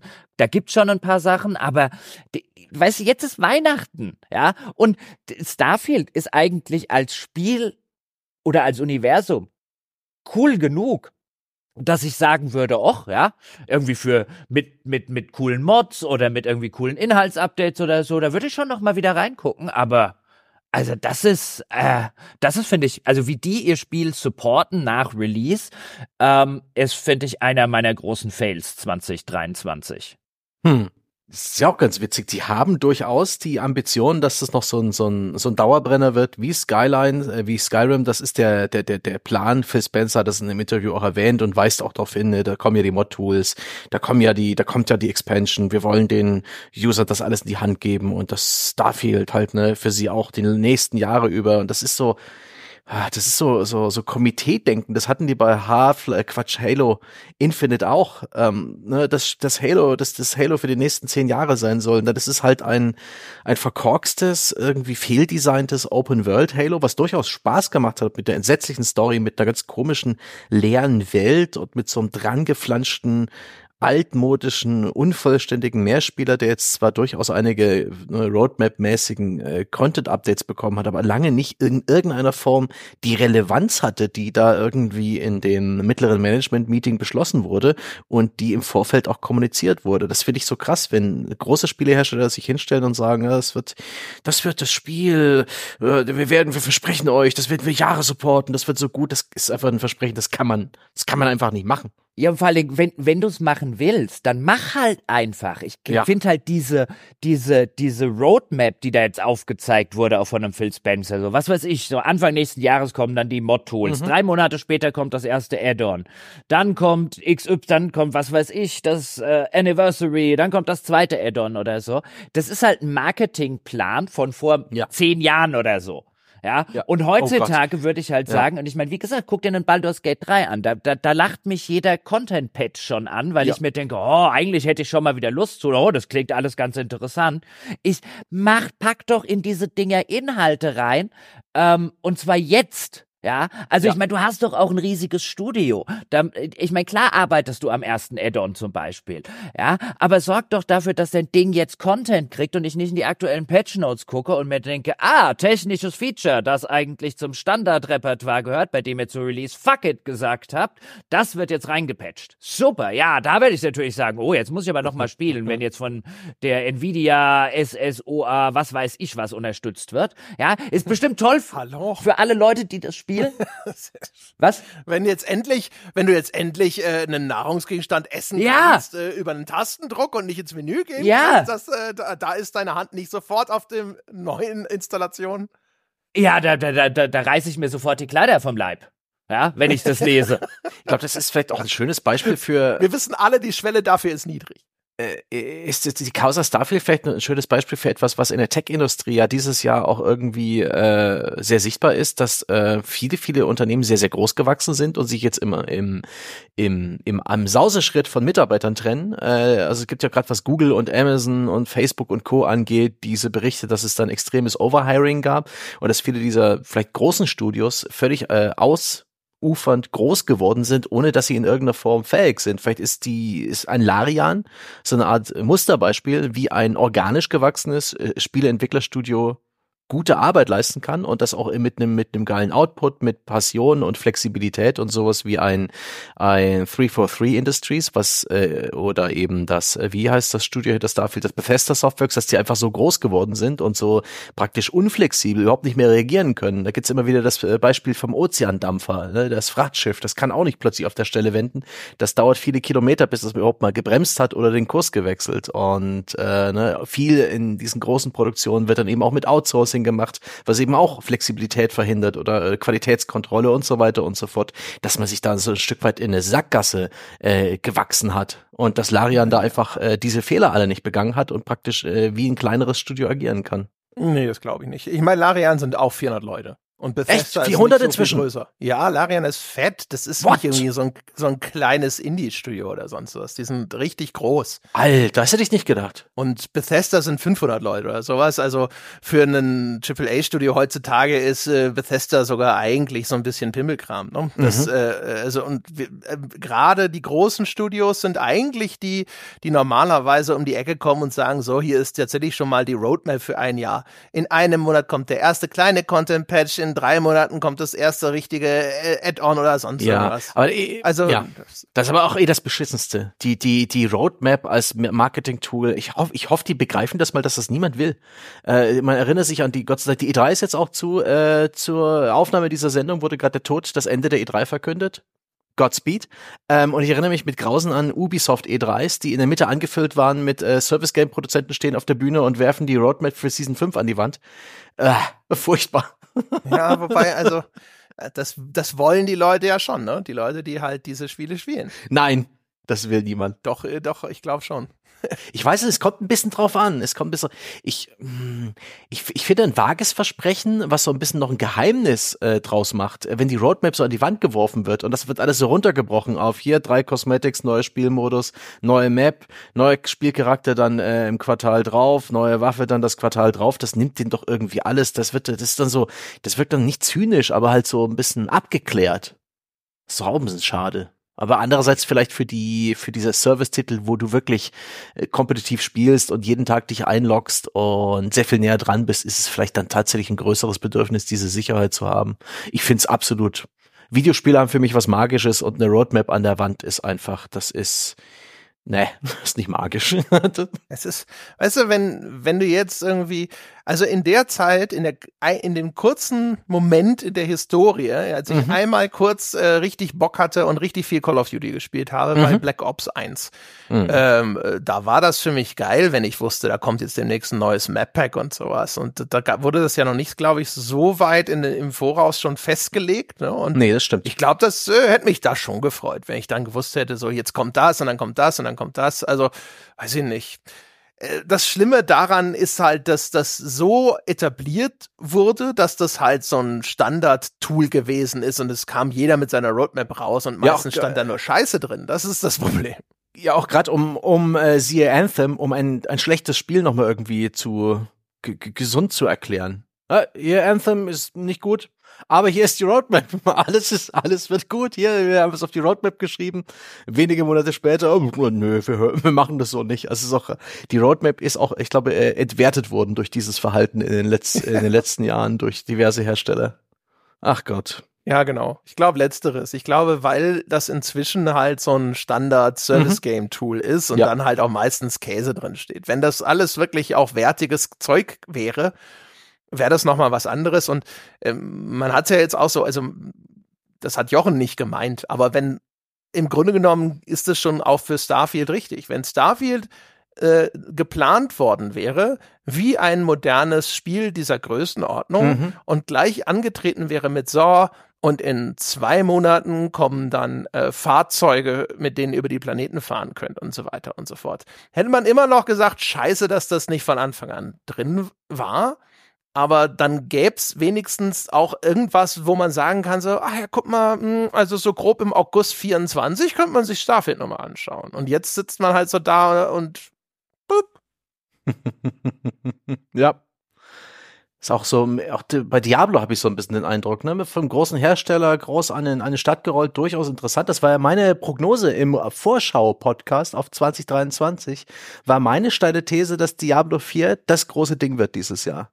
Ähm, äh, aber auch von den Wertungen und auch von den, vom Spielerfeedback und bei Release habe ich erst so ein bisschen Morgenluft gewittert. Alter Vater, habe ich gerade den, äh, den Nostradamus-Titel, das Achievement äh, freigeschaltet, aber das ist ja alle- alles auch so ein bisschen verpufft mit den, mit den Seasons, die dann danach kamen. Ich weiß gar nicht, ob das schon plural ist. Mhm. Und äh, mit so, so ein bisschen einem Abnutzungseffekt, wo dann eben diese erste Begeisterung dann auch so ein bisschen abebbt. Gut, das ist- denken, naja, Das ist aber, das, das ist aber, glaube ich, für die Sorte Spiel normal und ich habe schon den Eindruck, dass Diablo 4 unterm Strich ein echt erfolgreiches Ja? Spiel ist. Okay. Das hat schon seine Spieler, wenn ich mir allein nur die Community ähm, anschaue, jetzt zum Beispiel auf, auf Reddit oder so, was dort am Tag an neuen Posts aufpoppt. Ach, das ist tatsächlich, ich, äh, in, wie das diskutiert wird und, und, und. Also das hat schon eine sehr solide Spielerbasis, okay. glaube ich. Cool. Ähm, vielleicht nicht so viel, wie sie sich erhofft haben und so viel, wie es hätten werden können. Jetzt hast du aber schon meinen größten Fail des Jahres angesprochen. Ui. Wie ich vorher schon sagte, Diablo, das Grundspiel sozusagen, wenn man das für die Story durchspielt, finde ich ein richtig, richtig gutes Action-RPG mit teilweise natürlich mal wieder fantastischen Cutscenes. Allein, dass das Intro ist, ist, ist sowas von unfassbar geil. Ähm, aber dann mit der ersten Season, und das ist weniger ein Problem dieser ersten Season, ähm, sondern das war schon ein Problem des Hauptspiels, ähm, dass halt erst in der Season, wenn man sozusagen auf den, sozusagen in ein, ich level einen neuen Charakter hoch und jetzt geht's mir nur noch um das Leveling und nicht mehr um diese Geschichte und Atmosphäre und so weiter zu erleben, ähm, sondern jetzt kommen wir in den Bereich, ich level einen Charakter hoch und dann gehe ich so ein bisschen in den Min-Maxing-Bereich, was ja so diese Seasons oder das, das, das Game as a Service bei Diablo ähm, seit Diablo 3 eigentlich schon sehr, sehr auszeichnet. Also alle paar Monate, wer es nicht weiß oder noch nicht kennt, kommt äh, eine neue Staffel raus. Da gibt's dann ein paar neue Gegner und neue Gegenstände und vielleicht eine kleine neue Mechanik. Und für diese Season-Charaktere oder wenn diese Season, diese Staffel läuft, auch ein paar Monate, ähm, muss man jedes Mal einen neuen Charakter in dieser Season anfangen. Und wenn die Season aufhört, mhm. wird er sozusagen ins, ins, ins eigentliche Spiel übernommen.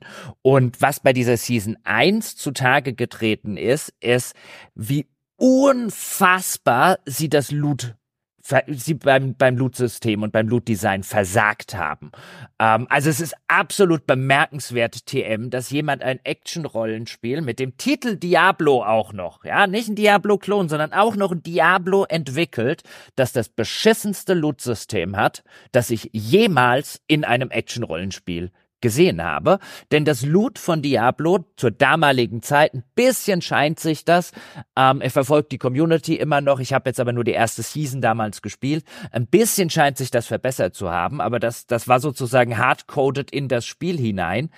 Ähm, dadurch, wie das Loot-System gestaltet ist, nämlich ähm, man hat jetzt auch wieder unterschiedliche Seltenheitsstufen von Gegenständen natürlich, aber selbst die seltensten Gegenstände, die jetzt bei deinem Level, den du jetzt gerade hast, während du die, während du deinen Charakter spielst, ob ein bisschen früher oder ein bisschen äh, high im Endgame, ähm, die höchste Seltenheitsstufe der Items äh, hat in der Regel ähm, ja, ich sag jetzt mal vier, fünf äh, Bonus ähm, äh, Bonusattribute mhm. gewissermaßen.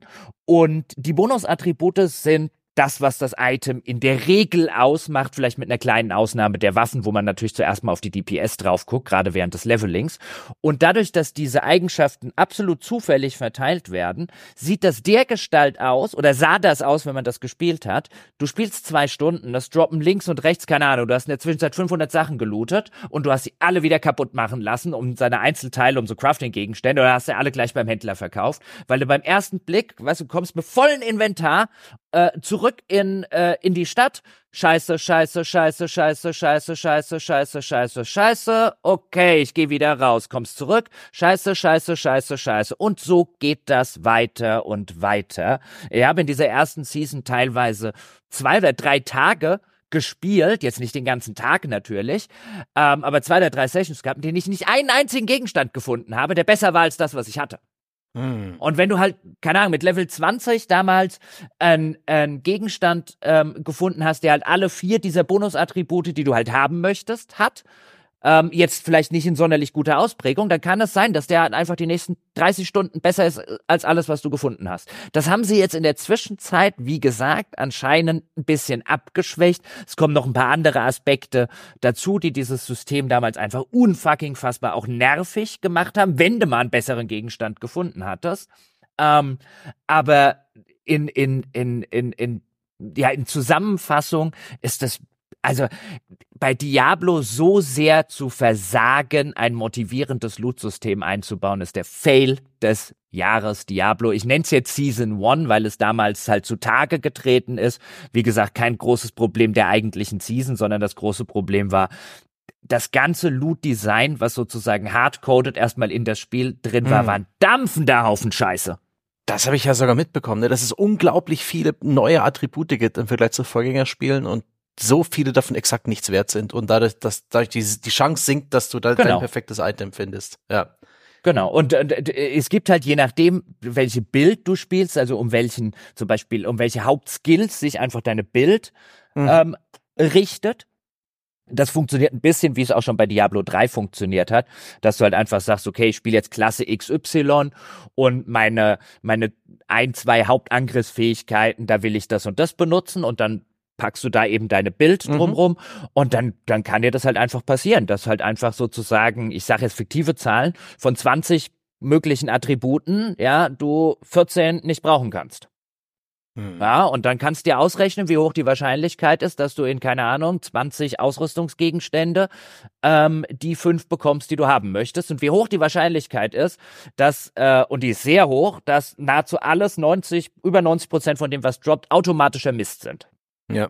Und ich glaube, es sind noch weitaus mehr als 20 Stats, aus denen das. Hm. Ja, und du, du freust dich, du, du hast dich noch nicht mal gefreut, wenn irgendwas gedroppt ist. Selbst, es gab sogenannte Uniques, also einzigartige Gegenstände, die mhm. alles andere als einzigartig sind übrigens. Und deren, ja. deren Drop-Chance war entweder so niedrig, dass sie wirklich nur alle Jubeljahre mal für irgendeinen gedroppt sind, oder so hoch, ich hatte dann irgendwann 40 äh, äh, äh, in meiner Kiste liegen von einem einzigartigen Gegenstand.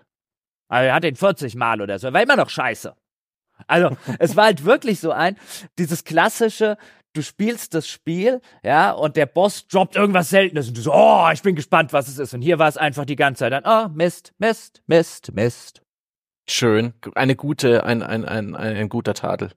Ja, dann tadeln wir doch gleich weiter. Gibt es eine Theorie, warum sie das so verbockt haben? Ist das so ein Ding, wo das so gebaut wurde, damit das länger dauert, bis die Leute die geilen Items kriegen? Oder? Wäre meine, wär meine Theorie, ja. Wäre meine Theorie.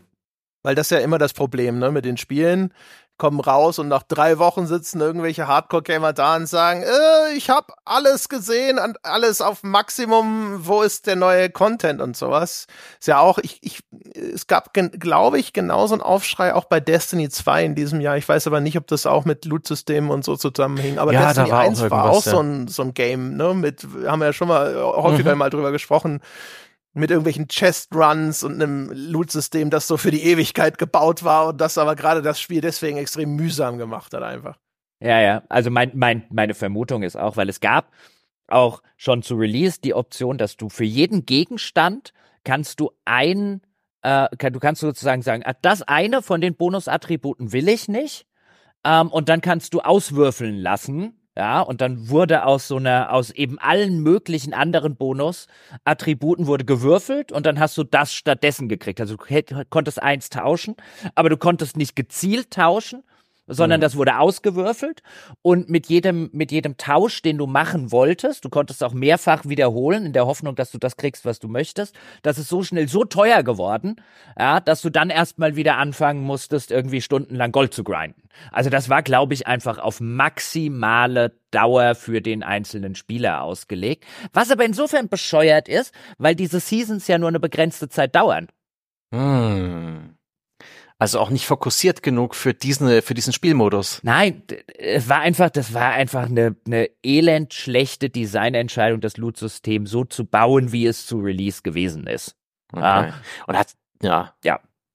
Und also, wie, ich habe ich hab, ich hab selten, also ich habe noch nie ein Action-Rollenspiel aufgehört zu spielen. Ich habe schon aus vielen Gründen ein Action-Rollenspiel aufgehört, aber ich habe noch nie ein Diablo aufgehört, weil das Loot so fucking unbefriedigend gewesen ist. Okay.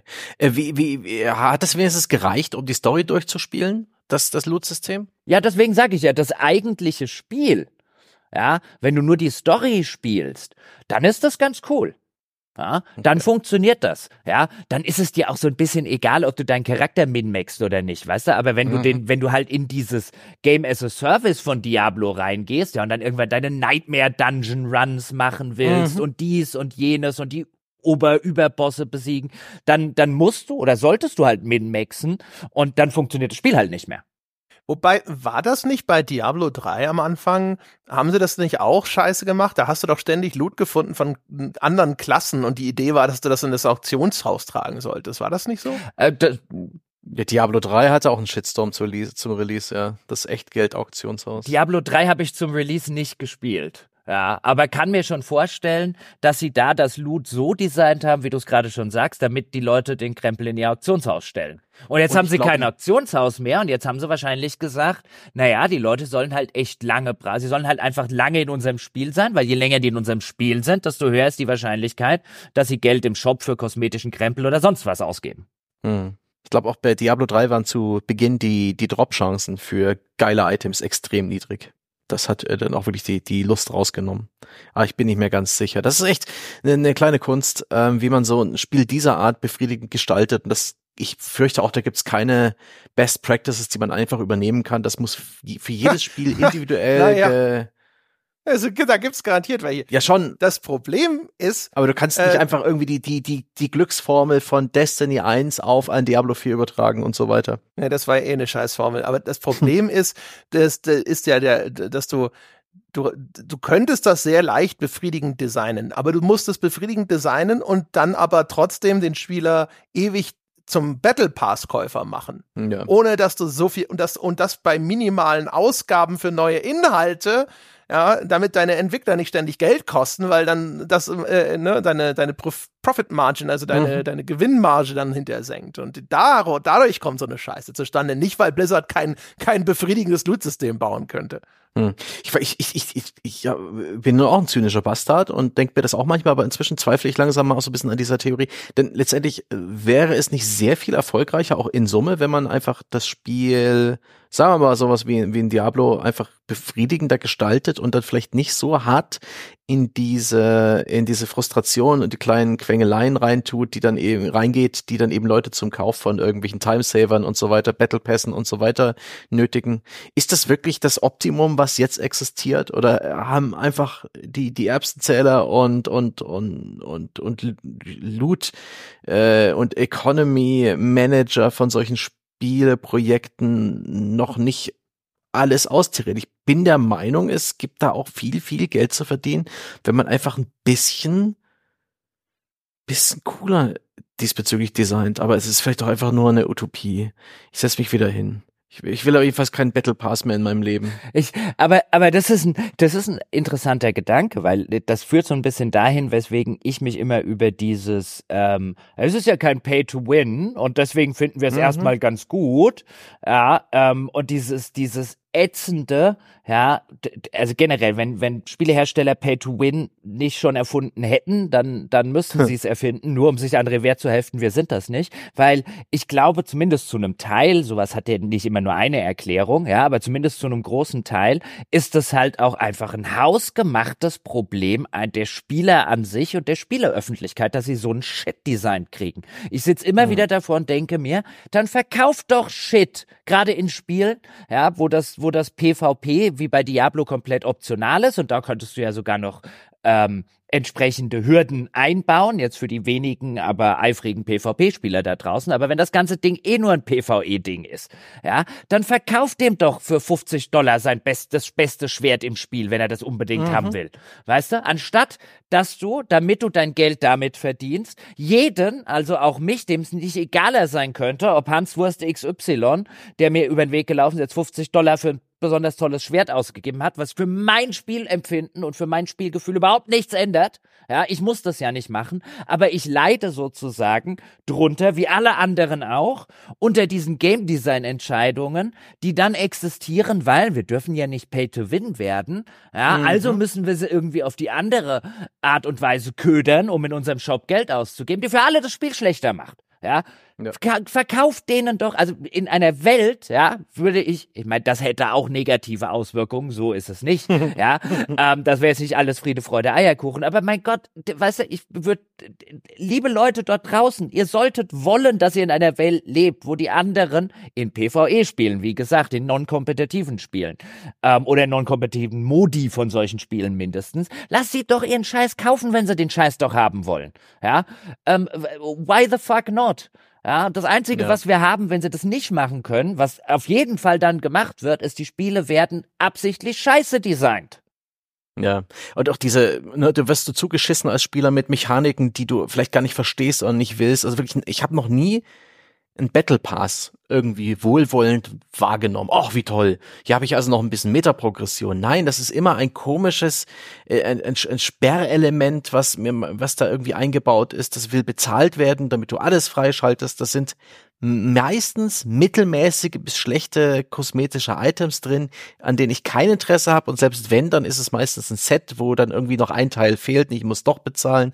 Und vor allen Dingen nehmen mir diese, diese Bezahl Strukturen äh, und, und Systeme, die nehmen den Spielen Sachen weg, die man früher kostenlos bekommen hat. Früher habe ich in Spielen, alter Mann, alter Mann äh, schreit Wolke an jetzt übrigens, früher habe ich in Spielen, äh, wenn ich gut war und irgendwelche Sonderziele erreicht habe oder das Ding auf schwer durchgespielt oder irgendwie alle Sammel-Items äh, ge äh, gekriegt habe, da habe ich immer was freigeschaltet. Boni, Kostüme, ähm, Cheats, Spezialmodi und äh, wie erfrischend das jetzt war dieses Jahr. Ich, es ist nicht meins. Also ich brauche das persönlich bei Spider-Man nicht, dass ich der Spider-Man jetzt plötzlich aus 70 Kostümen wählen kann.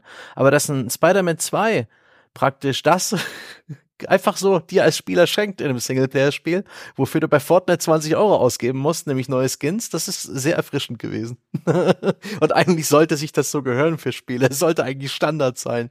Aber nee, weil es das halt, äh, weil es nicht Pay to Win ist, so ein Kostüm zu verkaufen, nehmen die mir, nehmen die mir die, die, die netten Belohnungen weg, die ein Spiel früher einfach ganz selbstverständlich an die Spieler ausgegeben hat. Und was für, für mich einfach irgendwie dieses Spielerische an einem Videospiel ausmacht. Inzwischen ist das Handelsware. Beschissen. Nein. Würdest du sagen, äh, dafür haben es die Schweine verdient, dass sie alle entlassen wurden? Oh, das ist ein schöner Gedanke. So als Überleitung. ja. Aber ich wollte ja noch ein bisschen andere Spiele antadeln. Aber ähm, nee, Gott. das ist. Ja. Es werden ja nicht die Schweine entlassen. Die Schweine werden befördert. Ja, wahrscheinlich. Ja? Okay, was wolltest du denn noch tadeln? Äh, also äh, Redfall und und und und äh. Hast du doch schon. ja, habe ich schon. Nee, nee, nee, nee. Nur noch mal ganz kurz, einfach nur äh, tadeln. Zum einen Final Fantasy 16 für ähm, äh, ich tadel ich dafür, dass es ein Final Fantasy ist. Für alles nach der Demo für alles nach der Demo und vor allen Dingen dafür, dass ich mich an exakt nichts von diesem Spiel erinnere. Nee, es war viel zu lang. Ähm, es hat einige geile Momente, aber prinzipiell war es eine Fehlkonstruktion. Ähm, prinzipiell ganz in Ordnung, aber es hatte so eine Länge in der Mitte und die Laufwege in die Laufwege in der Basis, wo man wo man es teilweise mit den Augen gerollt hat, wenn schon gerollt hat, wenn der NPC ganz in der letzten Ecke schon wieder was seine wollte, weil du wusstest, du musstest hingehen, um dir die Quest abzuholen. Du musst garantiert nochmal hingehen, um die Quest abzugeben und allein das war furchtbar. Äh, nee, oder wirklich äh, eine Story, wo ich mich an nichts erinnere. Das hatte geile Set Pieces, den geilen Spieleinstieg und und da tadel ich auch noch die Öffentlichkeit. Liebe Leute, was, was bitte ist so toll an Dave the Diver? Ist das, was ist los mit euch? Ist, ist Mittelmaß plötzlich en vogue geworden? Das Spiel ist natürlich charmant inszeniert, ja, durch die Karibik tauchen, ne, mit der, mit der Harpune Fische fangen und abends im Sushi-Restaurant zubereiten. Und auch ist das charmant, ne? Da gibt's ja ganz viele neue Equipment und Upgrades und da kannst du tiefer tauchen und mehr Fische mitnehmen oder hast vielleicht kleine Automatiknetze, die Fische auffangen und dann kannst du plötzlich viel mehr unter Wasser finden, länger unter Wasser bleiben, tiefer tauchen. Ist eine geile Progression. Und dann schalten sich plötzlich so Nebenschauplätze frei, ne? Plötzlich kannst du auch Fische züchten. Wie geil. Plötzlich gibt's ein, ein kleines Farm-Minispiel, was noch parallel läuft und irgendwann bricht dieses Spiel unter der Last seiner Systeme für mich zusammen. Ist schon viel zu lang. Das ist echt sportlich. Da spielt man 20 Stunden oder mehr dran. Ähm, und äh, dann, dann gibt's noch mal einen zweiten Schauplatz mit den langweiligsten Nebenmissionen aller Art und irgendwann, während dieses Spiel super charmant begonnen hat und während es mich wirklich auch wirklich amüsiert und begeistert hat durch, durch nett gemachte Cutscenes, durch wirklich äh, einen geilen Pixel-Look, der ein bisschen was anderes ist als äh, der, der langweilige Pixel-Look und, und durch so viele Ideen, aber es hat einfach nicht aufgehört. Das ist dann irgendwann, äh, ne, wenn, wenn der, wenn der Magier dann halt schon wieder einen lustigen Gegenstand aus seinem Hut zieht, diesmal ist es halt ein Frettchen und als nächstes kommt ein Huhn und dann kommt ein Kaninchen und am Anfang ist das echt irgendwie total geil, aber ich, inzwischen sitzt das Publikum da, also ich dann so und denke mir, können wir nach Hause gehen? Der Mann lächelt seltsam und hat immer noch nicht aufgehört, Tiere aus seinem Hut zu ziehen. Es war nicht mehr cool. Dom ging's genauso. Wir sind da völlig verbrannt und das Ding ist bei einem Metakritik-Schnitt von 90. Das ist eins, also ich habe da so viele Leute auch bei in Social Media und so weiter erlebt, die dieses Spiel als das beste Indie-Spiel des Jahres hochgelobt haben. Das Ding ist, ähm, eine 10 von 10, also praktisch mit 99 Prozent äußerst positiv bei Steam. 99 Prozent der kürzlichen Reviews, äh, 97 Prozent aller äh, abgefahren, völlig abgefahren. Was ist los mit euch, Leute? Ja? Was ist los mit euch? Dave the Diver ist kein schlechtes Spiel per se, aber es ist einfach nur nett. wie, wie, wie die ganzen anderen Indie-Spiele. Großer Gott. so, jetzt geht's wieder. Ja, will, willkommen im Mainstream, Sebastian Stange. Spiele sind, auch Indie-Spiele sind mittlerweile Mainstream, ja. Und äh, es war ja schon, war ja schon, äh, ist ja, oder es gibt ja auch länger in anderen Medien schon so dieses Phänomen, ja, dass das, was alle geil finden, halt nicht unbedingt das ist, was vielleicht jetzt so Leute wie du und ich automatisch auch geil finden. Mhm. Ja. Also dieses berühmte alte Beispiel von einem, ja, als das Internet noch viel kleiner und viel nerdiger gewesen ist, ähm, war imdb.com eine tolle Webseite, oh um oh, ja. sich Filme empfehlen zu lassen.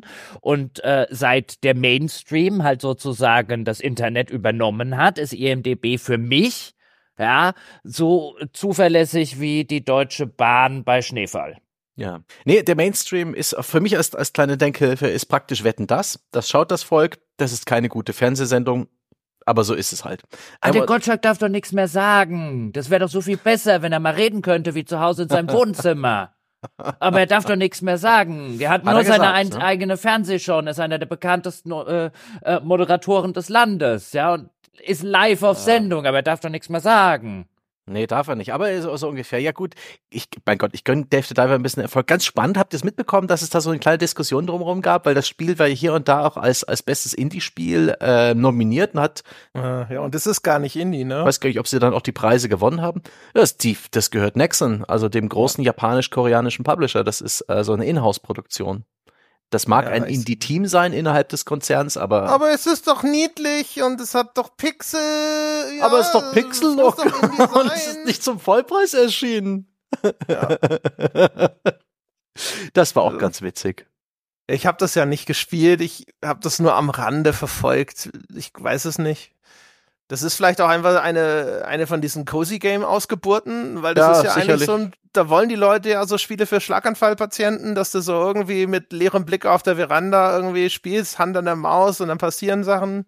Nee, dafür ist es dann sogar echt anspruchsvoll. Also das ist einfach, es ist ein bisschen oldschoolig. Es, äh, der große Clou daran ist, dass es immer neue Spielsysteme etabliert, immer neue Spielsysteme, hört einfach nicht auf. Es geht immer mehr in die Breite, ohne in, je, in den System jeweils zu sehr in die Tiefe zu gehen. Dazu ist es charmant.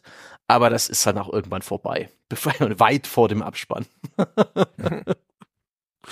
Aber ich kann, ich kann auch gut verstehen, äh, warum Leute das so mögen, weil es eben gerade bei diesen, ne, bei diesen Daumen hoch oder Daumen runter Geschichten wie Steam, es ist gut genug, dass die Leute sagen Daumen hoch. Aber es ist, äh, das ist übrigens auch so, ich habe ja dieses Jahr das Viewfinder besprochen, mhm. ich glaube sogar mit dir, Sepp, ne? Und nee, nee. Auf jeden Fall, das ist, das ist halt auch so, irgendwie, hier ist eine neue Spielmechanik, machen wir mal zwei Sachen mit, zack, nächste Spielmechanik, machen wir mal ein paar Sachen mit. Und Viewfinder war ja auch so ein Ding, wo alle gesagt haben, so, oh, musst du gespielt haben, habe ich es gespielt. Und genau so, ja, ist ja, schon nett.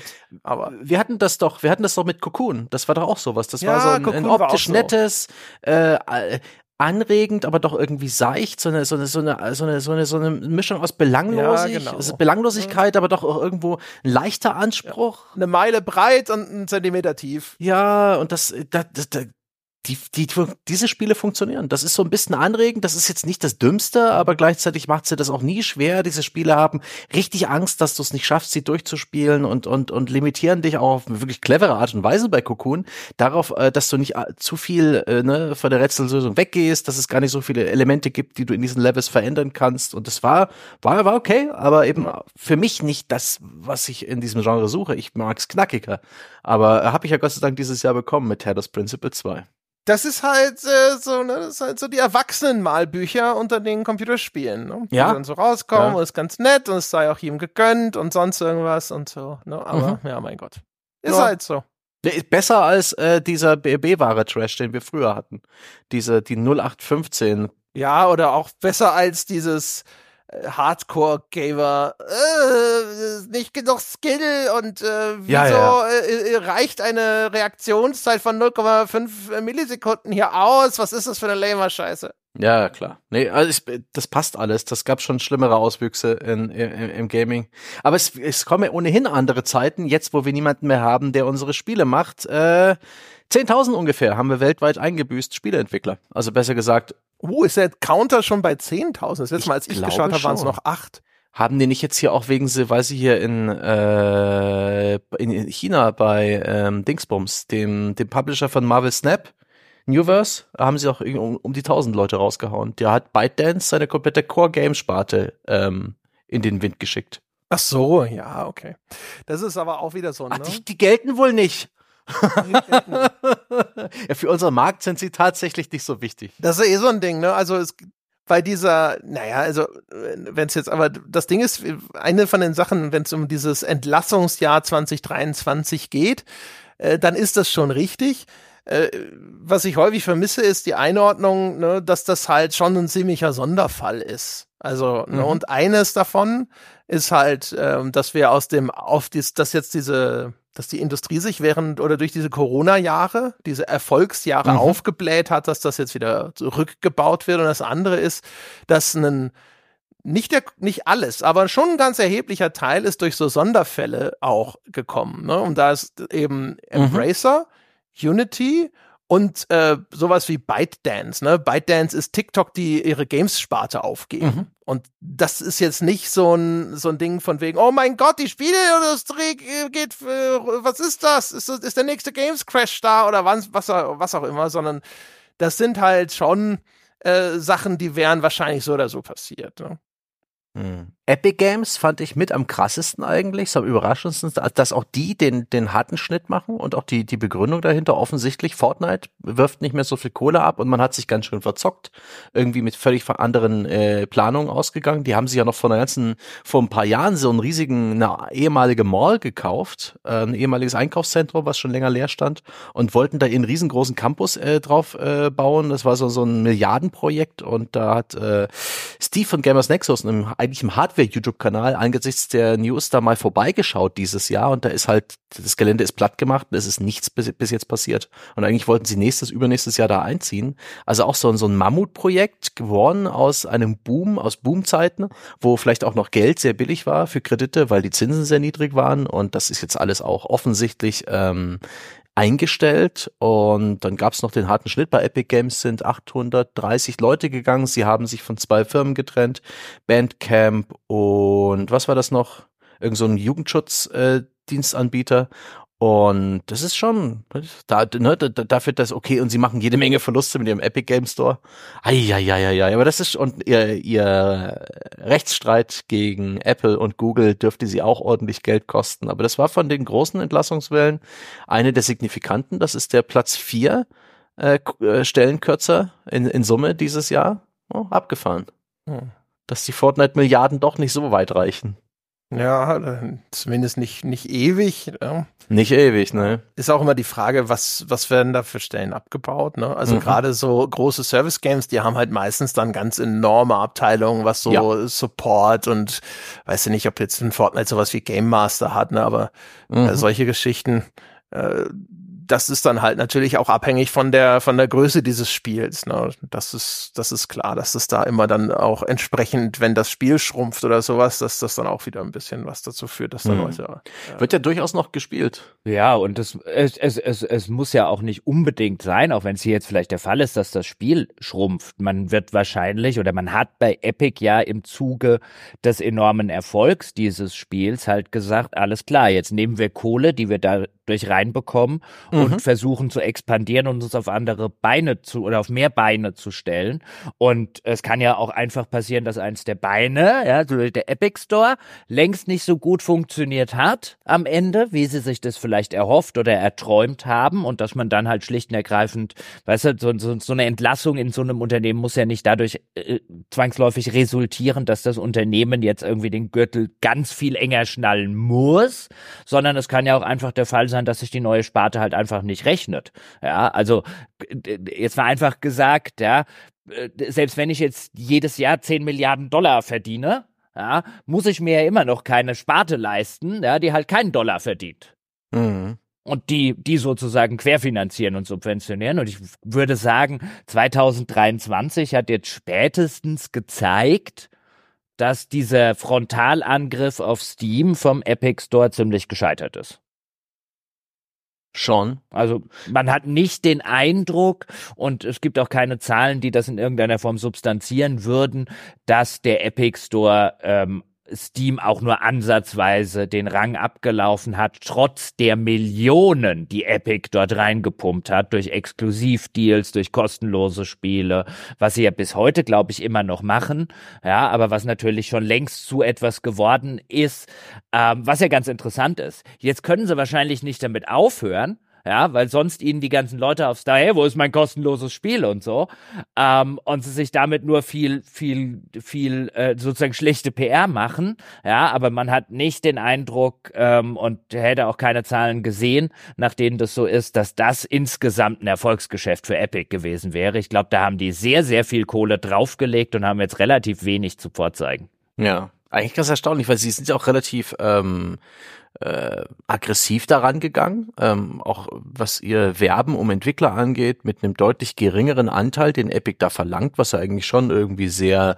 kundenfreundlich ist, wenn man mal davon ausgeht, dass die Spieleentwickler, die da publishen, die Kunden von Epic sind, dass sie ihnen dann eben auch die Entwicklungsgebühren für die Unreal Engine erlassen, äh, die ja normalerweise auch vom Umsatz abgeht, wenn sie auf Epic Game Store veröffentlichen. Aber das äh, löst dieses Henne-Ei-Problem nicht. Um auf dem Epic Game Store zu veröffentlichen, braucht er extrem viele aktive Nutzer, so dass es Sinn macht, zum Beispiel nur exklusiv da zu sein. Und äh, um extrem viele Nutzer zu haben, braucht man extrem gute Spiele, die da veröffentlicht werden und auch ein gutes System. Und das hat sich halt einfach nicht eingestellt das, ich wüsste auch nicht, wie man das Problem lösen könnte. Ich finde es fast ein bisschen schade. Steam hat fast schon seine Dominanz im PC-Bereich ähm, zementiert mit der Veröffentlichung dieses Steam Deck Handhelds. Das war zwar letztes Jahr schon, ne, der ist noch, der ist anderthalb Jahre schon draußen, aber der zeigt auch irgendwie, dass die dann sehr gutes Gefühl dafür haben. Das ist wie eine Konsolenplattform Steam und jetzt hat seine eigene Hardware dazu bekommen und das ist ähm, ähm, läuft erstaunlich gut. Gibt gerade einen, einen, bunten Markt auch an Imitaten, aber irgendwie ist das Steam Deck wohl auch, was Kritiken angeht, jetzt auch mit dem neuen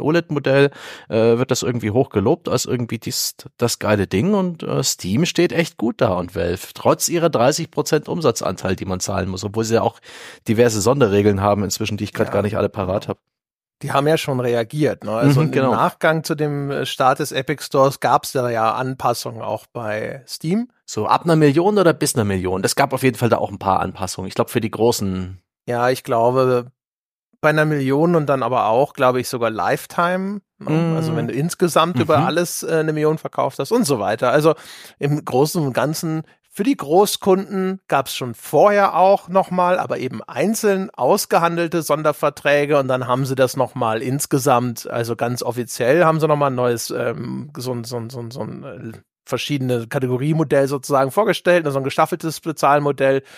Also bisschen was hatte, hatte Epic da bewegt und man, Steam hat sich halt so weit bewegt, wie sie mussten, offensichtlich, und dann war es auch wieder gut. Man sieht halt ja. einfach, was man auch bei der Xbox zum Beispiel sieht, äh, wie stark diese Netzwerkeffekte sind. Ne? Also, dass wenn Leute in so einem Ökosystem erstmal sich richtig schön ihr Nest gebaut haben, mhm äh, die Bude ist schön eingerichtet, äh, das Bild von der Oma hängt schon ewig an der Wand und so, dann ziehen die so schnell nicht um. Ne? Und vor allem halt auch nicht, wenn dann auch noch die Ausführung so kacke ist, weil sagen wir mal ehrlich, also der Epic Store, weißt du, wie lange kann man inzwischen zwei Spiele in den Einkaufswagen legen?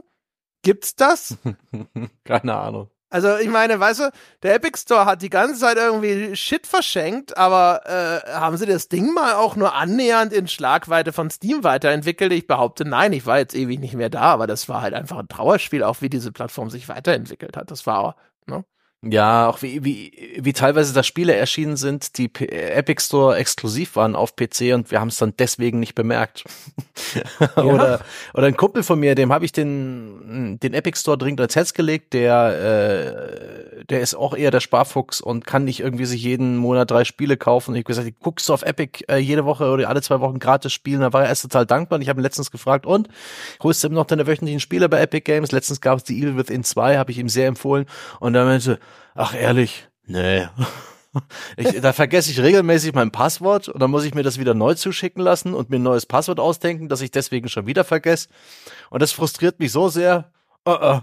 ich mach das nicht mehr. Das ist, das ist halt ein super Tool, um Leute in deinen Store zu locken, die kein Geld für Spiele haben. Ja, wirklich. Also wirklich, das ist einfach. Und wenn dann schon das, äh, das, das, das Passwort wiederherstellen Hürde genug ist für diese routinemäßige Aktion einmal die Woche, da bindest du keine Kunden du generierst User, das ist vielleicht für irgendwelche Zahlen gut gewesen.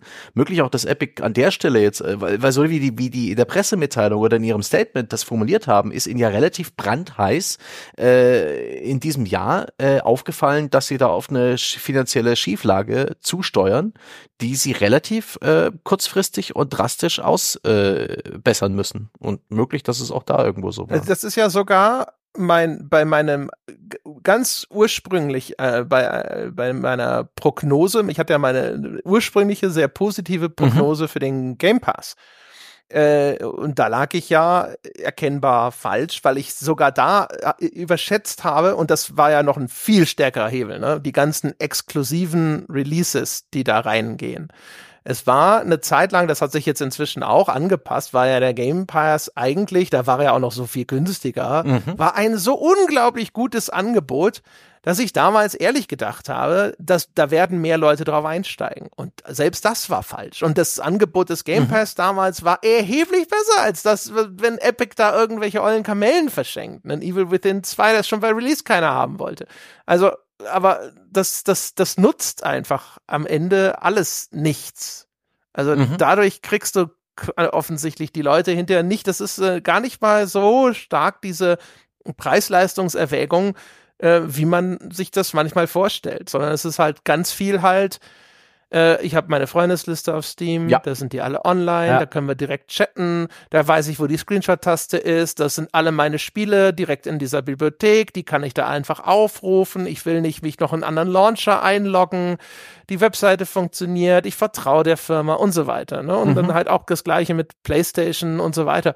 Ähm, das ist halt einfach so. Ne? Weißt und du, diese, was, was, diese Leute zu bewegen, ist sehr schwer. Weißt du, was ich unterschätzt habe, was den Game Pass angeht. Ja, würde auch sagen, dass ich mich da ein bisschen, ich halte es immer noch für möglich, dass der sich ähm, auch in der Breite durchsetzt. Häufig ist das ja dann so, dass irgendwann so eine gewisse kritische Masse erreicht ist, die dann eben dafür sorgt, dass diese Netzwerke, wie du es jetzt ausdrückst, André, dann mal eine andere Richtung äh, kippen. Halt das nicht für ausgeschlossen, dass es in den nächsten paar Jahren noch passieren kann. Aber was ich komplett unterschätzt habe, ist, wie, wie hoch die Bedeutung von Besitzen immer noch ist. Um das so zu formulieren, was ich meine, ist, ich glaube, damit der Game Pass so richtig funktionieren kann, müsste Microsoft sozusagen die Eier in der Hose haben und zu sagen, wenn du Starfield spielen willst, musst du Abonnent sein. So ein bisschen wie bei Netflix. Ja, wir verkaufen mhm. es dir nicht.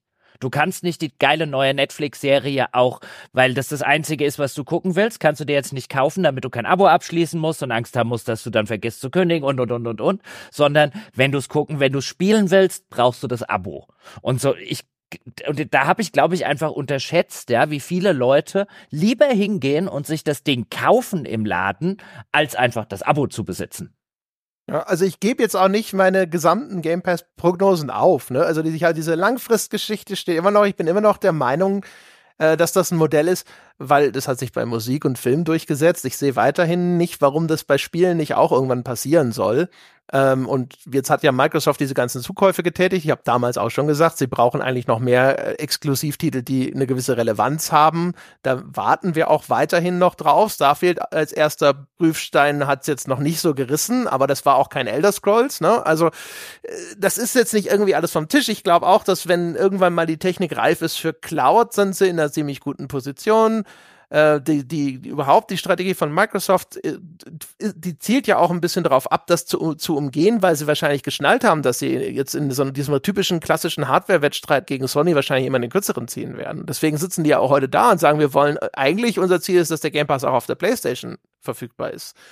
Das ist alles, äh, ich halte das nach wie vor für eine viel aussichtsreichere Strategie als die klassische äh, Strategie weiterzufahren mit der Xbox und zu glauben, man könnte sich da im Markt irgendwie noch stärker durchsetzen. Das äh, glaube nach wie vor, sie machen schon, ne, das ist das Beste, was sie machen können.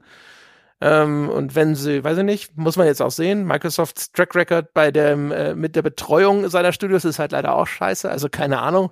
Kann auch hinterher an der Ausführung scheitern. Und die Idee an sich ist gut. Und äh, in zehn Jahren sitzen wir da und äh, weiß ich nicht, dann ist der Sony und der Nintendo Abo-Service ist trotzdem weiter vorne, weil die es einfach besser gemacht haben.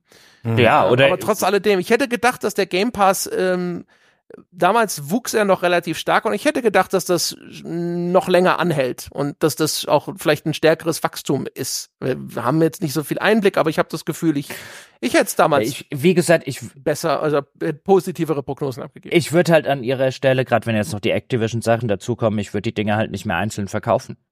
Würde halt wirklich sagen, ähm, äh, äh, du willst das haben, du brauchst ein Game Pass-Abo. Und ich glaube, Ja. dann werden auch ihre, ihre Zahlen, ja, aber da, da weißt du, das wäre halt die Sache, ja, aber auf was wir dann verzichten würden, weil die Leute sind Ja, dann ja genau. vielleicht nur einen Monat oder zwei, aber weißt du, du musst halt, äh, Vor allem, erinnere dich, äh, wir haben ja eine Folge gemacht auch zu der Activision-Übernahme durch Microsoft. Und da hat ja äh, vor Gericht, ne, die, äh, als die FTC, glaube ich, das verhindert hat, äh, zu, ähm, diesen, dass diese Übernahme stattfinden kann, also die amerikanische Kartellbehörde. Da haben ja ganz viele Leute vor Gericht ausgesagt und darunter war ja auch eine hochrangige Microsoft-Mitarbeiterin, die erzählt hat, na, wie sie quasi intern den Erfolg von diesen Abteilungen bewerten. Und da ging es um Gewinnmarge.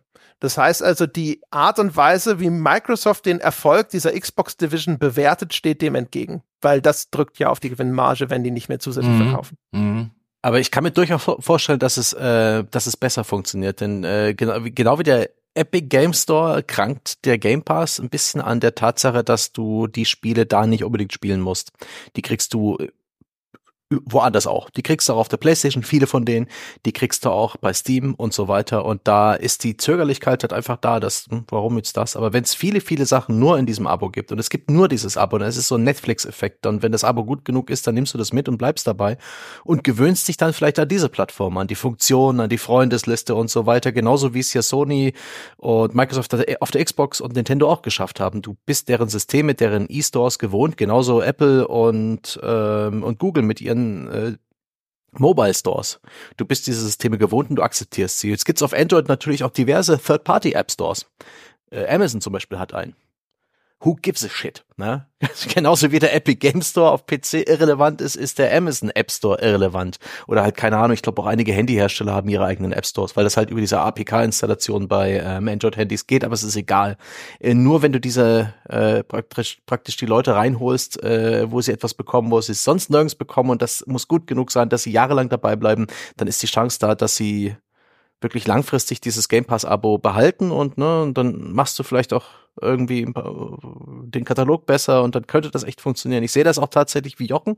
So, wenn er wirklich durchstarten soll, die Game Pass Geschichte, dann sollten sie all in gehen, weil ansonsten ist die Xbox oder die ganze Plattform, das ist ja auf PC und auf Konsole zu Hause und die sehen das ja eher als so ein Ober Obermarkenbegriff und in der Cloud demnächst. Ansonsten wird das immer die zweite Leier spielen. Naja. Ich bin mir Spannend. nicht, nicht sicher, ob das stimmt, was diesen Amazon App Store angeht. Dass der bedeutungslos ist. Den, der ist, der ist zwar Ja. okay, die, die, da hat, Hast du da was gelesen? Weil ich habe irgendwas im Hinterkopf, dass der gar nicht mal so wenig äh, Cash-Umsatz macht. der, der, das, äh, nee, nee, nee, ist, ist, äh, also für, ein, für, für mich als Handy-User, ähm, eines Android-Handys, auf dem der Play Store installiert ist. Amazon hat auch hier, die äh, spielt über Bande, über diese ganzen Amazon-Produkte, die Amazon Tablets, die Amazon Fernseher, Ja, über, kommt vielleicht alles über die Kindle-Devices, ja, okay. über Fire TV. Also die haben so viele eigene Devices, wo auch ein Android drauf läuft, aber nur der Amazon App Store. Und darüber holen die sich dann äh, sicherlich auch die Umsätze. Aber das ist eben auch eine Taktik, die, die müssen irgendwas anbieten, was dir praktisch unmöglich macht, Alternativen zu wählen. Und für, für die, für das, was Xbox anbietet, also bis auf Starfield jetzt, dieses Jahr und der Rest, Gears, ernsthaft, das verkorkste Halo, wirklich? Die Forza-Reihe interessiert dir irgendjemanden? Gab's halt überall ständig Alternativen. Du hast dir deine Spiele halt auf Steam geholt für PC oder halt, wenn du am heimischen Fernseher spielen wolltest, dann halt ähm, auf, äh, auf der Playstation oder auf der Switch oder halt, mein Gott, oder eben auch für die Xbox, aber halt ohne, ohne Abo. Und äh, weil du eh bloß eins von diesen ganzen Spielen im Jahr spielen wolltest und äh, ja, das, das, das Abo sehr viel mehr in den Fokus rücken, könnte auch so einen Effekt haben. Aber ich glaube, ohne so, eine, so, ein- so ein Walled Garden funktioniert die Alternative nicht. Ich würde mal gerne zurückkommen auf den, ja. äh, auf die Studioschließungen und so weiter, ja. bevor wir uns da jetzt ein bisschen zu weit wegbewegen. Ja. Ähm, weil das ja schon jetzt, ich sag jetzt mal, nach Jahren des Wachstums dieses Jahr so eine gewisse Zäsur war, ähm, 2023. Also, ähm, ob jetzt in Deutschland so ein Mimimi, ja, das deutsche Vorzeigestudio eigentlich schlechthin ähm, einfach mal die Pforten dicht macht. Klar, das hat auch jede dieser Studioschließungen oder jede der Entlassungen ähm, hat ja nicht nur einen einzigen Grund, sondern da kommen mhm. viele Sachen zusammen. Über Mimimi hat mir auch eine eigene Folge gemacht. Ähm, oder ob das jetzt wie bei, bei Fish Labs zum Beispiel in Hamburg irgendwie die halbe Belegschaft, die jetzt unlängst zusammengestrichen wurde. Ein paar andere Sachen habt ihr ja auch schon erwähnt, jetzt bei Epic zum Beispiel und, und, und. Ähm, aber was wir da jetzt sehen, glaube ich, und dann nehme ich jetzt ein bisschen was vom Ausblick vorweg, ohne dass wir jetzt da zu tief einsteigen müssen, um uns dort die Diskussion dann äh, wegzunehmen, die dort besser aufgehoben ist. Ich glaube aber, was wir jetzt gesehen haben, ist ein Anfang, der sich noch eine Weile hinziehen wird. Also ich glaube, wer jetzt denkt, oh, sozusagen die, äh, die, äh, der keine Ahnung, der Meteorit, die Meteoriteneinschläge haben jetzt aufgehört. Ich glaube, der wird sich täuschen. Ich glaube, da wird es 2024 noch deutlich mehr zerlegen. Oder weiß jetzt nicht, ob mehr insgesamt, aber da wird es noch, noch äh, weitere Studios zerlegen. Dort wird Belegschaften eingespart und, und, und. Natürlich Embracer ganz vorne äh, äh, mit zu rechnen oder THQ Nordic, wie man sie vielleicht auch kennt, ähm, die einfach jahrelang alles gekauft haben, ja, was sich nicht noch irgendwo retten konnte mhm. ähm, und weg schnell genug weglaufen konnte und die jetzt halt die die die die große Gürtel enger Schnall äh, Variante machen, nachdem wie es eigentlich für jeden mit zwei funktionierenden Augen und einem funktionierenden Gehirn erkennbar gewesen ist, ähm, dass dieses, dieses Monstrum, was die gebaut haben, nie und nimmer genug Kohle einspielen kann. Egal, auch dazu an anderer Stelle mehr. Aber ich glaube, ähm, was wir jetzt halt erlebt haben, und, und, und weiter erleben werden, ist, sehr viele Studios und sehr viele größere Hersteller haben versucht, sich sozusagen ähm, fit zu machen, ja, für mhm. die nächste Ära in der in der Wirtschaftsgeschichte der Computer- und Videospiele. Und ähm, manche davon haben wie die Zwerge in Moria vielleicht ein bisschen zu tief und zu gierig gegraben bei der Geschichte. Mhm. Aber es ist, glaube ich, un un unvermeidlich, gerade wenn du dir das Jahr 2023 anschaust, ähm, mit der Masse die im AAA erschienen ist. Und wir haben ja noch nicht mal längst nicht alle Spiele, die jetzt AAA waren. Weißt du, wir haben nicht über FIFA gesprochen und Call of Duty und wie sie nicht alle sonst noch heißen.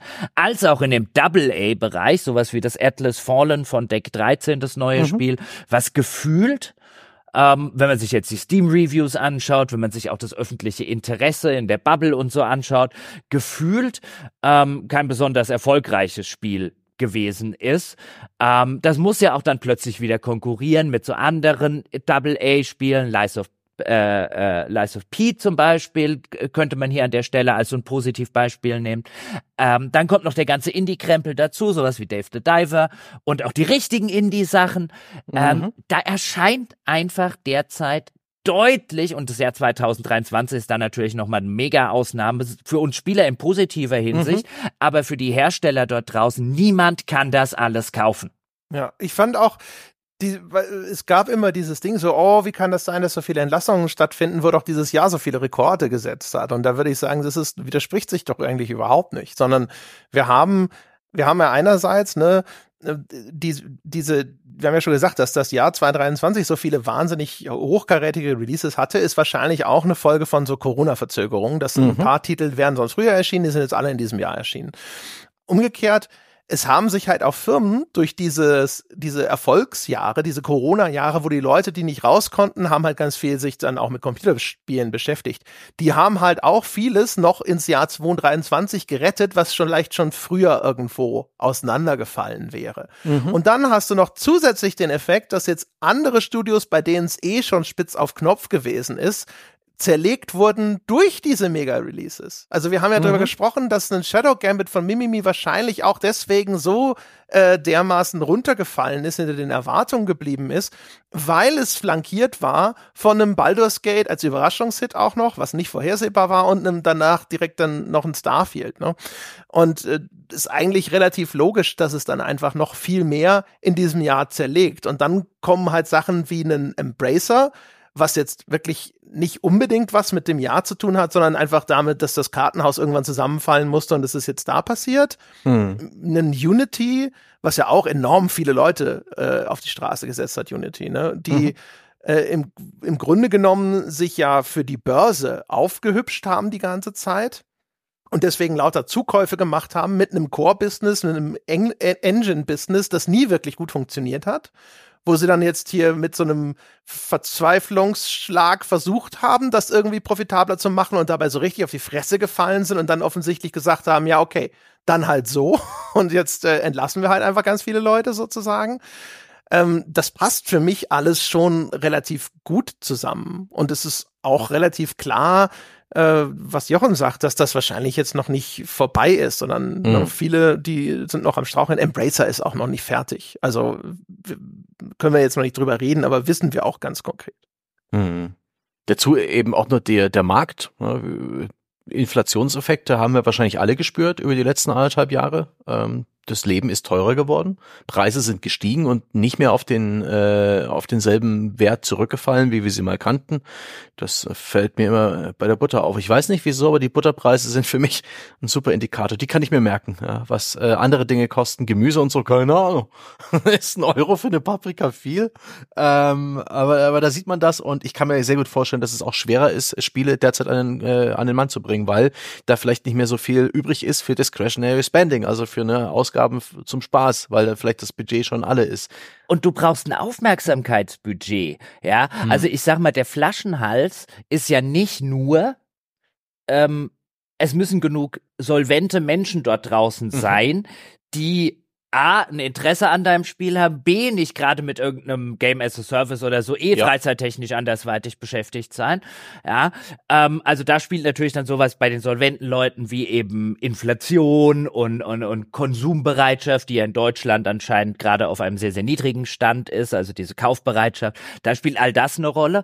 Aber du musst ja auch erstmal, wenn du den solventen Kunden an der Hand hast, der sagt, der sagen würde, jupp, dein Spiel, ja, das hat mir gerade noch gefehlt, dem musst du ja auch erstmal sagen, dass es dein Spiel gibt. Und dieser mediale Flaschenhals, ja, dieser Aufmerksamkeitsflaschenhals, da hat man schon das Gefühl, dass der sich dieses Jahr nochmal mhm. deutlich verkleinert hat, ähm, wo du halt einfach sagst, okay, weißt du, das hat man so schön bei Starfield dieses Jahr, aber auch bei einem Baldur's Gate 3 zum Beispiel dieses Jahr gemerkt, wie auch diese Spiele quasi gefühlt die gesamte Gamer-Öffentlichkeit in Anspruch mhm. nehmen. Ja, du guckst auf Webseiten zum Beispiel und dann siehst du halt zu einem Baldur's Gate 3 erscheinen oder zu einem Starfield erscheinen in vier Wochen, ja, ähm, ähm, 800 mal so viel News wie zu einem eigentlich echt coolen anderen Spiel, das zu diesem Zeitpunkt erschienen ist, wo man vielleicht irgendwo einen kleinen Test hat, der steckt vielleicht hinter einer Paywall oder sonst irgendwas, ähm, aber diesen medialen Flaschenhals,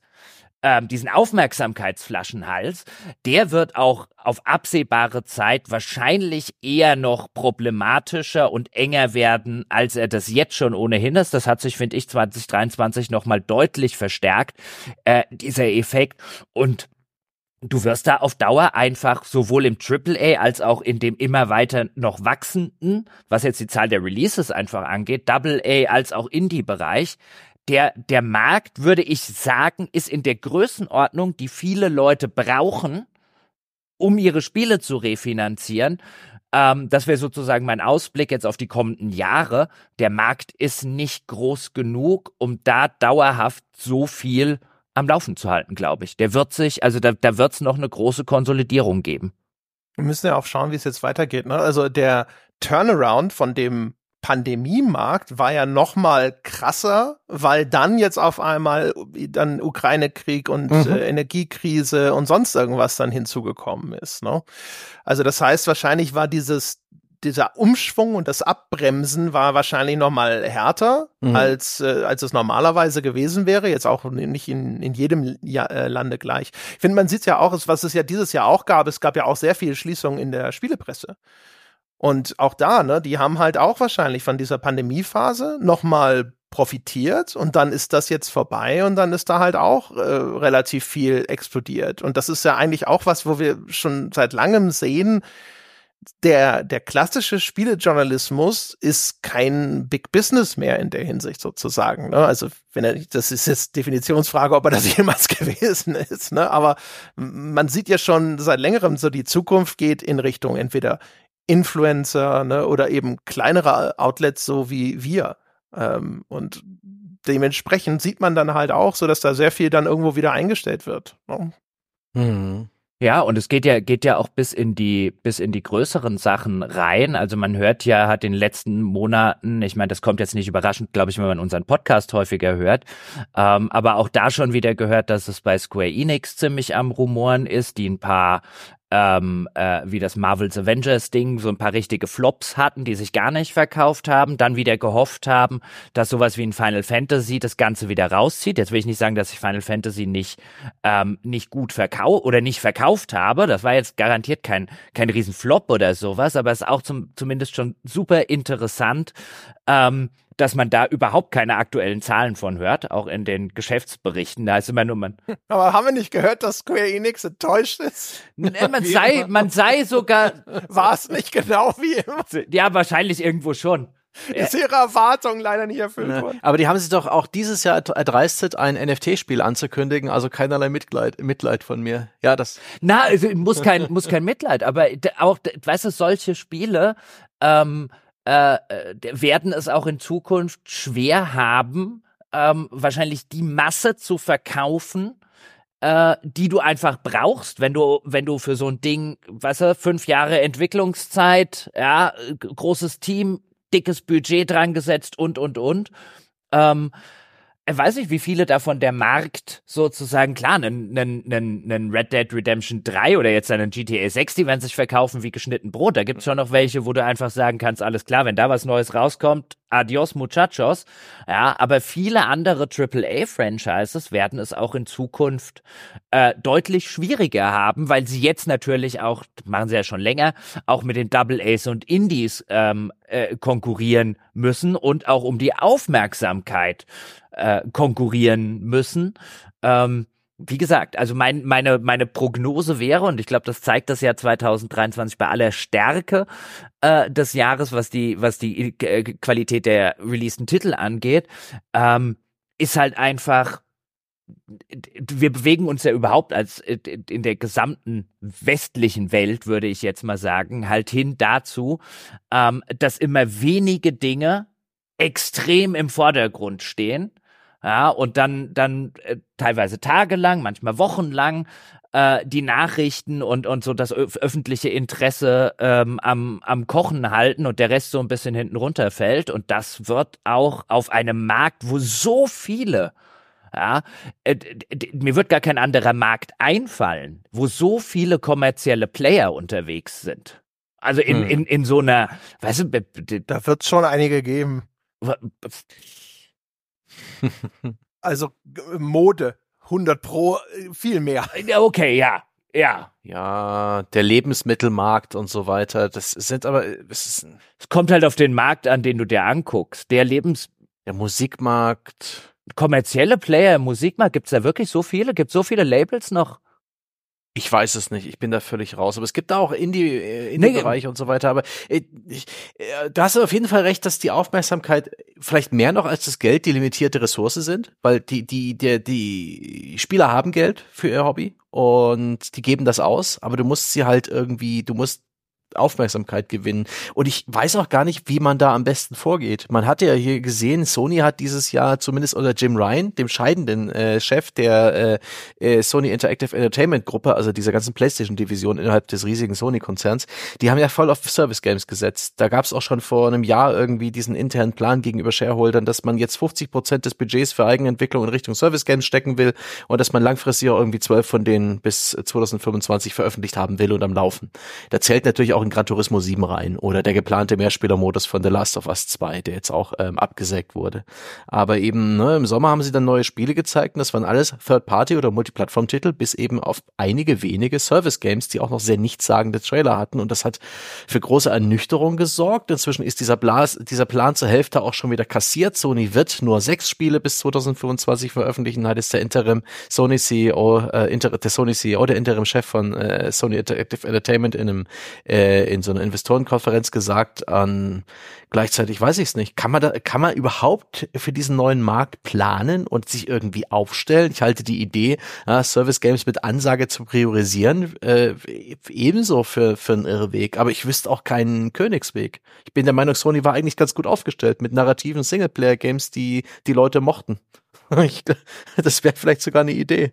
Ja, du hast schon wieder nicht die äh, Linse des Shareholders, Sebastian. Ja, stimmt. Das ist. Du musst deine Shareholder-Brille mal aufziehen und dich fragen, wo kommt denn das Wachstum her? Ja, das Wachstum ist bei den Service Games.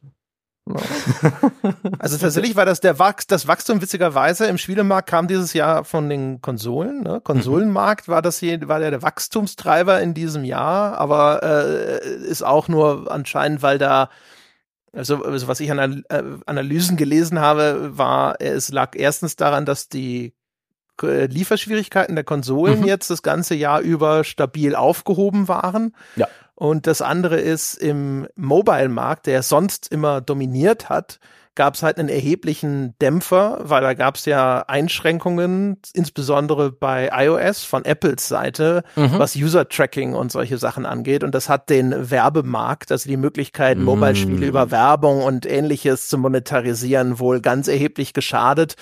Das ist anscheinend auch kein Altruismus. Also die meisten glauben, Apple will die einfach nur in, ihre, in seine eigenen Services hinterher reinzwingen. Freilich. Aber ähm, egal, auf jeden Fall da, äh, da ist sozusagen, das kam beides zusammen, dass zum ersten Mal seit langer Zeit eben nicht der Mobile-Markt jetzt der Wachstumstreiber für Spiele insgesamt war. Hm. Und äh, ne, also die Service Games hatten auch dieses Jahr eine Geschmacksrichtung. Äh, die neue identifizierte Geschmacksrichtung, nachdem wir jetzt Battle Royale äh, zum alten Kram gestellt haben, ist offensichtlich der Extraction Shooter. Hm? Nicht neu, aber ähm, ist er das? Gibt es schon einen, der erfolgreich ist? Ich also, habe gesehen, alle setzen auf Extraction Shooter. Alle setzen drauf. Ich habe das, ich habe das Gefühl, das kommt von dem späten Erfolg von Hunt Showdown, das sich wirklich gut gemausert hat und Jahre nach Release jetzt sich wirklich irgendwie eine Beliebtheit erfreut, wo ich auch dieses Jahr mitbekommen habe, mehr und mehr Leute fordern, dass wir uns damit beschäftigen im Forum. Und Tarkov. Tarkov ist Anfang des Jahres für mich gefühlt auch durch die Decke gegangen. Plötzlich war das in aller Munde, plötzlich war das bei Twitch sehr viel präsenter. Irgendwie scheint das Nerv getroffen zu haben. Ich finde Extraction Shooter ja nicht so toll, aber die Leute spielen sie halt gerade gern. Oder zumindest ist es vielleicht eine, eine Wahrnehmung gewesen. Ich kann das, ich kann diesen, diesen Service-Game-Markt auch sehr schwer äh, überblicken oder einordnen. Hm. Aber sie setzen alle drauf. Bungies neues Marathon, äh, dieses, äh, wie auch immer das Ding heißt, Fair Games von Jade Raymond, Jade Raymond in diesem PlayStation Studio namens Haven, was irgendwie für die äh, für PS5 und PC erscheinen soll und wer weiß, was alles sonst noch in dem Bereich kommt. Das The Finals geht auch so ein bisschen in die Richtung, was es hier sein Shadow Drop hatte nach den Video Game Awards. Hm. Ja, I don't know. Also auf jeden Fall, keine Ahnung. Also, dass der Jim Ryan dagegen gehen durfte, musste, wollte oder sowas, scheint ja so ein bisschen damit zu tun zu haben. Ne? Also entweder, dass jetzt man gesagt hat, die Strategie war grundlegend scheiße oder die Ausführung hat nicht geklappt. Ne? Mhm. Haben ja auch, auch so viel Geld für Bungie ausgegeben. Richtig. Äh, und jetzt ist irgendwie das Vorzeigeprojekt von Bungie am Straucheln. Ja. Äh, das, dieser Multiplayer-Modus von Last of Us wurde komplett dicht gemacht. Man hat das Gefühl, nach Negativfeedback von Bungie auch. Ja, genau. Aber eigentlich sollten die ja eher solche Produkte ordentlich an den Markt bringen und nicht vorher abschießen. Ja. Man traut es ihnen eigentlich zu. Aber äh, ne, auch was ich von Bungie gehört habe, das ist auch äh, nach den Entlassungen da ähm, IGN berichtet, dass die Stimmung äh, in dem Studio auch extrem schlecht sei. Die haben da alles äh, gecancelt, was Bungie eben zu einem Vorzeigeentwickler gemacht hat. Diese ganzen Mitarbeiter, äh, Förderprojekte, diese ganzen Clubs. Ja, die ganzen Benefits, ja. Die Benefits, äh, auch die, die die, und soll jetzt wohl so eine Stimmung herrschen, ne, so wir gegen die, ne, eine, eine indifferente Firmenleitung, die mehr oder weniger mit den Schultern zuckt und er offensichtlich ja auch den, ne, den, den Shareholdern, also Sony verpflichtet ist und eine, äh, Mitarbeiter, die irgendwie das Gefühl haben, ist scheiße. Und wer weiß, ob, ob also ne, man, man kann ja so ein Studio kaufen, aber man kann nicht unbedingt damit rechnen, äh, dass es dann so weitergeht. Bin, bin super gespannt, äh, ob Marathon es überhaupt bringt, ob sie Destiny nochmal ähm, gut beenden. Da haben sie ja den finalen DLC verschoben von Februar auf Mitte nächsten Jahres und ähm, ja, ob sich das am Ende gelohnt hat oder ob, ob Sony dann einfach jetzt hektisch, Torschusspanikmäßig sehr, sehr viele Milliarden für Bungie ausgegeben hat, die am Ende dann einfach abgeschrieben werden. Vielleicht ist deswegen der Jim Ryan ja gefeuert worden. Vielleicht hat sich da irgendjemand bei, bei den, in der obersten Chefetage von, von Sony mal äh, durchgerechnet, ob das überhaupt jemals Sinn ergeben kann. Was haben die für Bungie ausgegeben? Ja, auch drei Milliarden oder so, ne? Großer mal irgendwas. Gott, haben sich da ein paar Leute, ein paar wenige, ein paar wenige Menschen sind in dieser ganzen Wachstums- und Konsolidierungsphase echt reich geworden. Leckt mich am Arsch. Ja. Bin auch mal gespannt jetzt, ne, wie es mit der deutschen Entwicklerszene insgesamt weitergeht. Ne? Mhm. Also dieser ganze Embracer-Kahlschlag oder sowas, der hat da schon eine ordentliche ja. äh, Verschneise hinterlassen. Äh, dann ist es ja so, äh, haben wir gehört, dass bei ganz äh, vielen Studios, äh, die jetzt Embracer zurechtgestutzt hat oder auch geschlossen hat, ähm, da sind Fördergelder. Mhm. Wir wissen, diese Fördertöpfe sind für gerade viele kleinere Entwickler sehr wichtig in Deutschland. Ähm, und diese Fördergelder wandern nicht zurück in einen Fördertopf, sondern die gehen zurück in den Bundeshaushalt anscheinend. Das heißt, die sind quasi ergebnislos weg, während diese Fördertöpfe ja sowieso schon wieder leer sind. Äh, es äh, weiß gar nicht, ob es da gab es da eine Entscheidung, ob die wieder aufgefüllt werden. Ich weiß es gerade nicht. Aber es gibt äh, äh, Zuschuss 33 Millionen pro Jahr ah, jetzt erstmal ja. extra übers Kultus Kulturministerium über die Frau Roth, aber ja. ne, noch mal anders, noch mal ganz anders. Also zwei äh, voneinander unabhängige Hände arbeiten jetzt jetzt äh, am selben Projekt, nämlich äh, Geld aus dem Füllhorn zu werfen. Ich bin sehr gespannt auf die Skandale und Frustrationen diesbezüglich und wie schnell. Ja, sind wir mal gespannt. Die, die Regierung sucht, sucht ja jetzt auch gerade nach 60 Milliarden, wer weiß, ne, ob sie da also ja, ja, nee, es ist alles, es ist alles noch offen.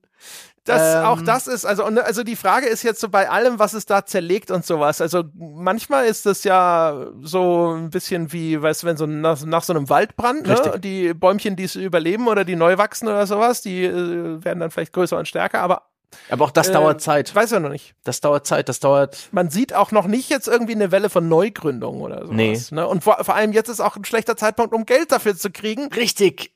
Alter. Also das ist also, wirklich, ein, das Timing ist echt schlecht für all diese Konsolidierung, nicht Konsolidierung, für diese, für diesen Sparschnitt, weil jetzt die auf der Straße sitzenden Leute, man denke zum Beispiel ein komplettes Evolution Studio in Champaign, Illinois, das ist so ein Studentenort mit 30.000 Einwohnern, die können jetzt nicht einfach im selben Ort wahrscheinlich ein Spielestudio äh, irgendwo anheuern, weil es gibt da kein anderes Spielestudio. Die, die wechseln jetzt die Branche oder die gründen was neu und in diesen wirtschaftlichen Umständen mit hohen Zinsen und äh, durchaus geopolitischen Risiken. Äh, wenn man da nicht gerade sehr viel Vermögen hat, dass man einsetzen kann und sich Geld leihen muss, dann würde ich es auch lassen. Schlecht. Und selbst wenn's, wenn, wenn jetzt irgendwie gerade noch irgendwie ein Prozent, zwei Prozent äh, Kreditzinsen herrschen würden und das Geld sozusagen billig wäre, würde es auch da jahrelang dauern, bis diese Firmen äh, gegründet sind, Investoren gefunden haben, ein Spielprojekt auf die Bank gestellt, auf die, auf die, ne, auf die Beine gestellt und veröffentlicht haben. Da denken wir mal frühestens 2026 mit Output äh, frühestens. Und also ist da, also da, da kann ich mir, und das ist schon ein bisschen ein, ein Foreshadowing auf die Ausblicksfolge, da kann ich mir ein paar dürre Jahre vorstellen. Ja, genauso auch, ne? Wir hatten es damals eh schon pro, äh, prophezeit, aber die fetten Jahre, in denen Microsoft äh, äh enorme Summen auch an Indie-Entwickler gezahlt hat, Richtig. damit ihre Spiele in den Game Pass wandern, das ist auch schon vorbei. Also mhm. da haben wir ja auch schon gehört, dass das jetzt wieder zurückgefahren ist und ja, ne? Es, äh, wir kommen, wir kommen aus relativ fetten Jahren für die ja. Spieleindustrie und die sind jetzt halt vorbei. Ne? Ja. Das ist erstmal auch übrigens gar nicht so ungewöhnlich. Also die Spieleindustrie war schon immer sehr zyklisch Richtig. und gerne ist es um den Start von neuen Konsolengenerationen auch zu großen Entlassungswellen gekommen und so weiter und so fort. Ähm, nur kommen halt jetzt hier noch sehr viele andere ungünstige ja. Umstände zusammen und deswegen ist das jetzt so ein, so ein Katastrophenjahr geworden. Ja. Äh, da, da gab es dieses Jahr auch noch irgendwie diesen AI-Boom also Artificial Intelligence, man denke an sowas wie diese Large Language, Large Language Models wie ChatGPT, was jetzt langsam kommerzialisiert wird mit den Windows Copilot Produkten und so weiter. Das hat unglaublich viel Risiko, Risikokapital gebunden. Die, äh, die große Wette im Technologiesektor ist aktuell AI und ich habe den Eindruck, die wird noch ernsthafter und äh, grundsätzlicher vertreten als die Wette auf die Blockchain. Auch so eine versprochene Zukunftstechnologie, die die Welt verändern sollte und die bis jetzt lediglich äh, alle Geschmacksrichtungen von Betrug und Verbrechen ähm, offenbart hat und hier und da vielleicht sogar mit Augenzwinkern ein echter Anwendungsfall. AI, dem scheint man mehr zuzutrauen. Und alle Aufmerksamkeit fließt dahin. Die großen Chip-Hersteller da draußen, ob das jetzt Microsoft, AMD oder Nvidia sind, die äh, sehen sich selbst als AI-Companies inzwischen, auch aus Eigenaussage. Da könnt ihr auch mal damit rechnen, liebe Gamer, und das ist auch schon ein bisschen Zukunft, das ist auch schon ein bisschen Ausblick, aber ne, ihr als Grafikkartenkunde beispielsweise, ihr seid da nicht mal die Prio Nummer eins, die ihr werdet kriegen, was noch übrig bleibt. Ähm, äh, die großen Softwareunternehmen stellen sich drauf ein und die, äh, die großen Risikokapitalgeber investieren in solche Projekte. Und da ist auch gerade die Spielebranche noch ein bisschen am überlegen, was sie damit machen will. Da, soweit ist AI noch nicht, dass du sie jetzt einfach jetzt ne, in Spiele einbaust und gut und du sparst damit Geld und dein Spiel wird besser. Das wird auch noch eine, eine Discovery-Phase geben, also wo sie alle rausfinden, was machen wir damit? Stimmt das so wirklich? Das hemmt meiner Meinung nach auch Investitionen und Wachstum in dieser Branche. Äh, wäre AI nicht so explodiert 2023, wäre vielleicht die, das Vertrauen in Games als Wachstumsmarkt größer. Hm. Naja, ich, It is possible. Ja, ich würde, ich würde, um das noch kurz abzuschließen, ich würde, äh, würde nicht sagen, dass der Vertra das Vertrauen da nicht vorhanden ist angesichts der Unsummen, die zum Beispiel jetzt nee, aber die, die Konzern wie Microsoft äh, investiert hat. Die, die, die, die, die line doesn't go up as quickly weniger Wachstum als AI. Guck doch mal bei den AI-Brudis Brudis da drüben, wie da all die Zahlen explodieren. Ähm, und dann ist doch dann ist einfach die, die Nummer zwei nicht mehr so spannend. Aber tatsächlich, äh, Gaming ist keine.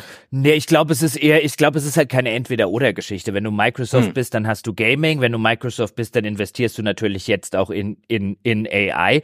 Du investierst halt, investierst halt äh, gerade in solchen, gerade in den, in den Zeiten, in denen wir uns bewegen, so technischer Fortschritt, exponentielle Wachstum von einigen Sachen und, und, und, und, und, ähm, äh, investierst du deine Kohle halt in, äh, in so viele dieser Dinge wie möglich, damit du nicht auf der Strecke bleibst, wenn, äh, wenn, wenn eins von diesen Dingen quasi sozusagen über Nacht das neue Smartphone wird.